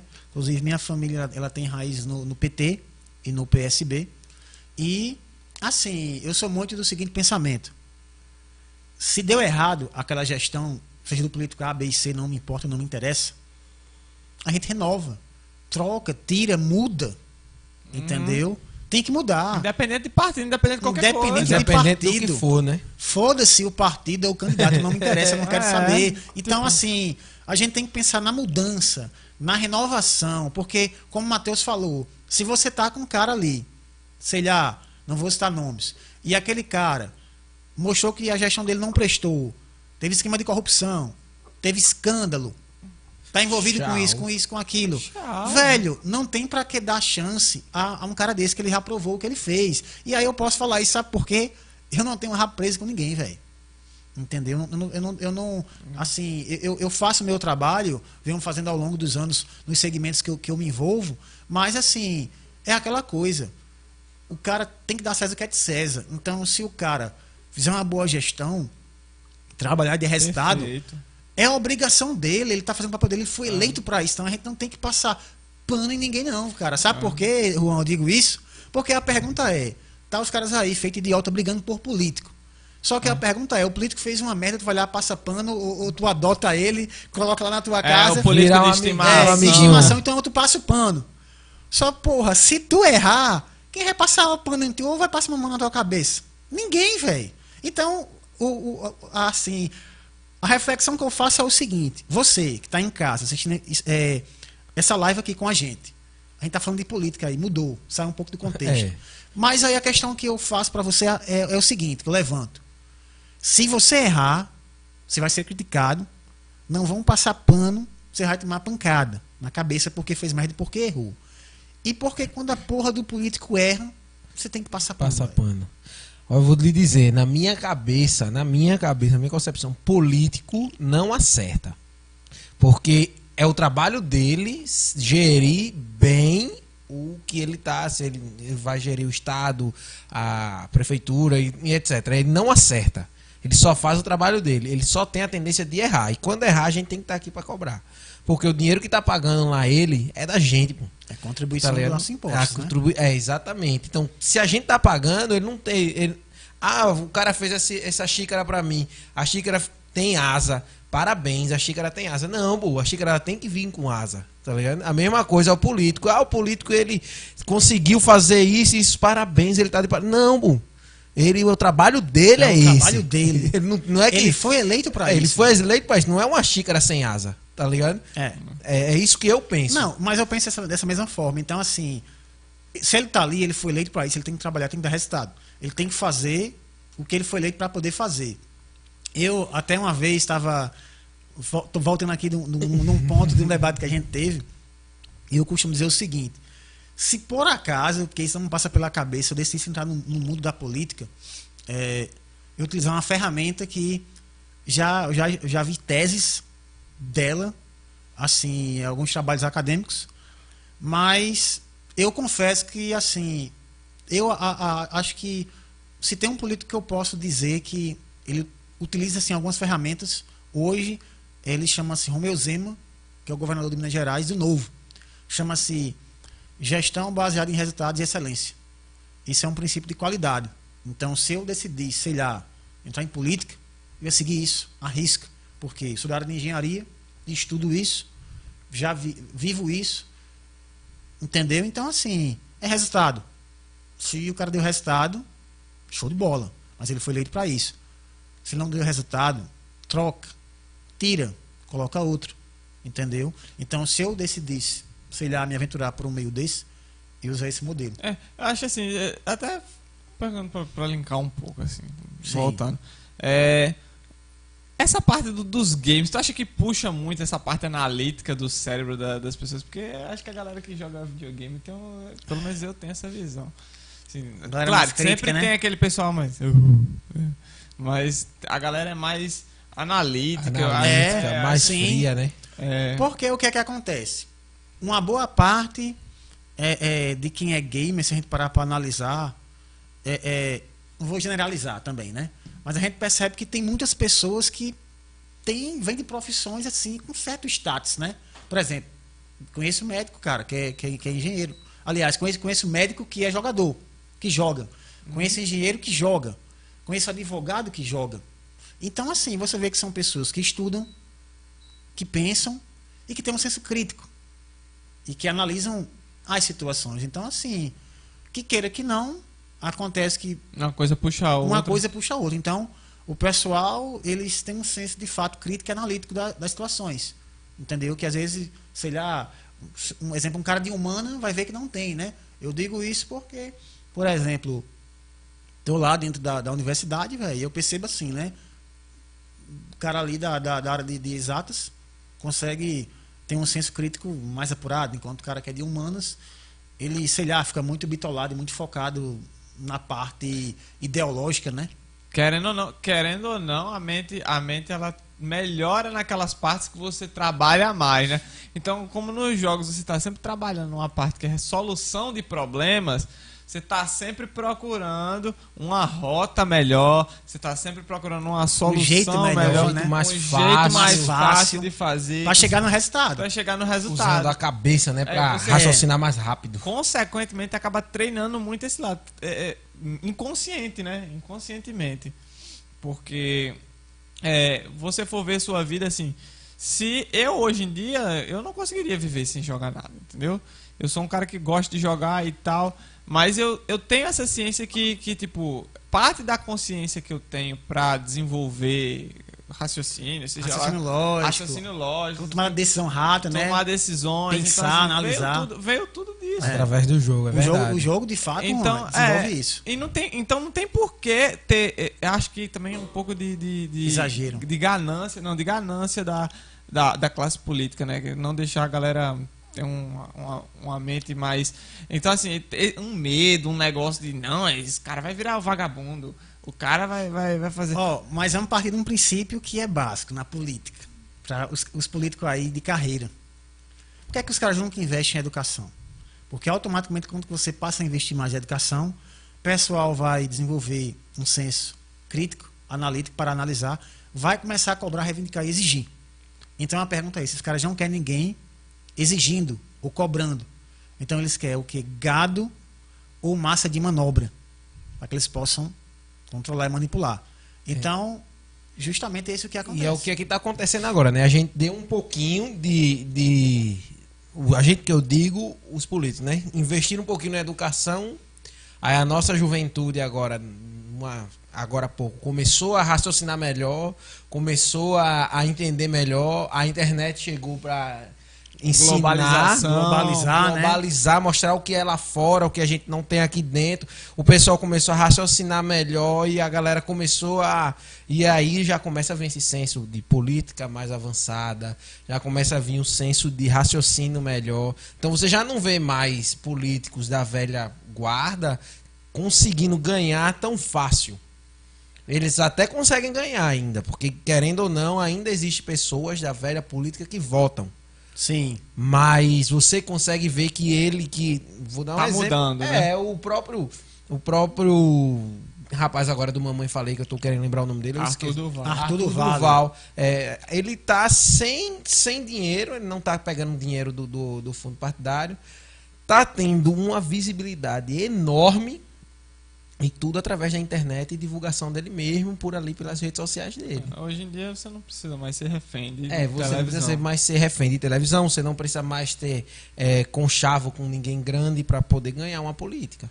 É, a gente, a gente tem meios e tem ferramentas que a gente pode estar utilizando disso para poder, por exemplo, fazer campanha. Tá, a internet aí, as redes sociais, Facebook, Instagram, é, YouTube, né? Então, eu acho assim uma forma muito, como é que eu posso dizer, exemplar do, do Exemplar. Arthur do Vale ele fazer política dessa forma. Por quê? Porque ele passou a não querer utilizar da- da- do fundo partidário, né? Então, é possível e, e dá resultado. Se você souber fazer bem, né? É. Usar as redes sociais, as ferramentas de tecnologia da, da informação e comunicação, né? Como a gente chama. Então você consegue ter resultados. Isso. Você consegue chegar lá e Tem uma Conseguir visibilidade. a visibilidade. Então, Matheus, eu, a gente podia convidar ele. A conversa tá muito longa. A gente podia É. convidar ele para vir mais outra vez. Você foi muito bom aqui. Eu aprendi muita coisa mesmo hoje. Muita coisa conversada aqui. Foi gente muito rodou bom. política, videogame. Explorou tudo, do É. jeitinho que eu gosto. Até, até criminalidade a gente foi, A né? gente foi. O cara com 38 e ameaçando. E ameaçando alguém. na- na- é negócio. incrível. Depois, é, tá gravado aí. Tá gravado, quem chegou quiser quiser ver, assistir vê. depois, pode revisitar. depois, né? Amanhã já vai estar aí online pra todo mundo ver. Saber como é que nosso convidado escapou de um tiro de 38. Então tá aí. é, Eu também vi algumas coisas aqui rapidinho, uma coisa rápida. Eu vi aqui também um- uns comentários. Você quer vir aqui? Fale com a gente nas nossas redes sociais, arroba Juan Tomás, arroba Mateus é, D.JP. D.jp. Fale com a gente que a gente consegue conversar com você e ver o que você quer vir falar aqui com a gente. E a gente, se for alguém que a gente queira conversar, tem isso também. Não é, É. qualquer um que vai falar que a gente vai vir. Não. Ah, é porque também tem, é, tem que ser alguém com, um papo É, legal, né? se quiser, se você quiser vir, a gente ver que a gente quer falar com você, a gente você vai estar aqui. É assim, é. Nem tá, se tá tão importante desse jeito, é? É, porque também. Maria. Não, não, porque a pessoa, não, quero ir tal, tal. Se a gente vê assim, ó, vamos trazer você mesmo, a gente vai conversar, tirar aquele Hum. papo. Fale com a gente que a gente tá aí pra- aberto pra vocês. É isso, né? Muito obrigado a todo mundo que assistiu aí a live. É, deixando aqui as considerações finais, né? Tá gravado. Vai tá no, tá, a gente tá no Twitch também, né? Pra quem quiser seguir a É, gente. semana que vem a gente volta pro Twitch online. Tá no Twitch e no Spotify. Tá no o Ah, podcast. aí o podcast tá em todas as plataformas. Todas as plataformas de áudio. Spotify, Deezer, é, iTunes, é, Rádio Vix. Os radinhos da integração tá tocando também? Em todo canto que você imaginar. Por isso que eu digo, não precisa nem, nem ligar a TV. Quer rever isso aqui só no áudio?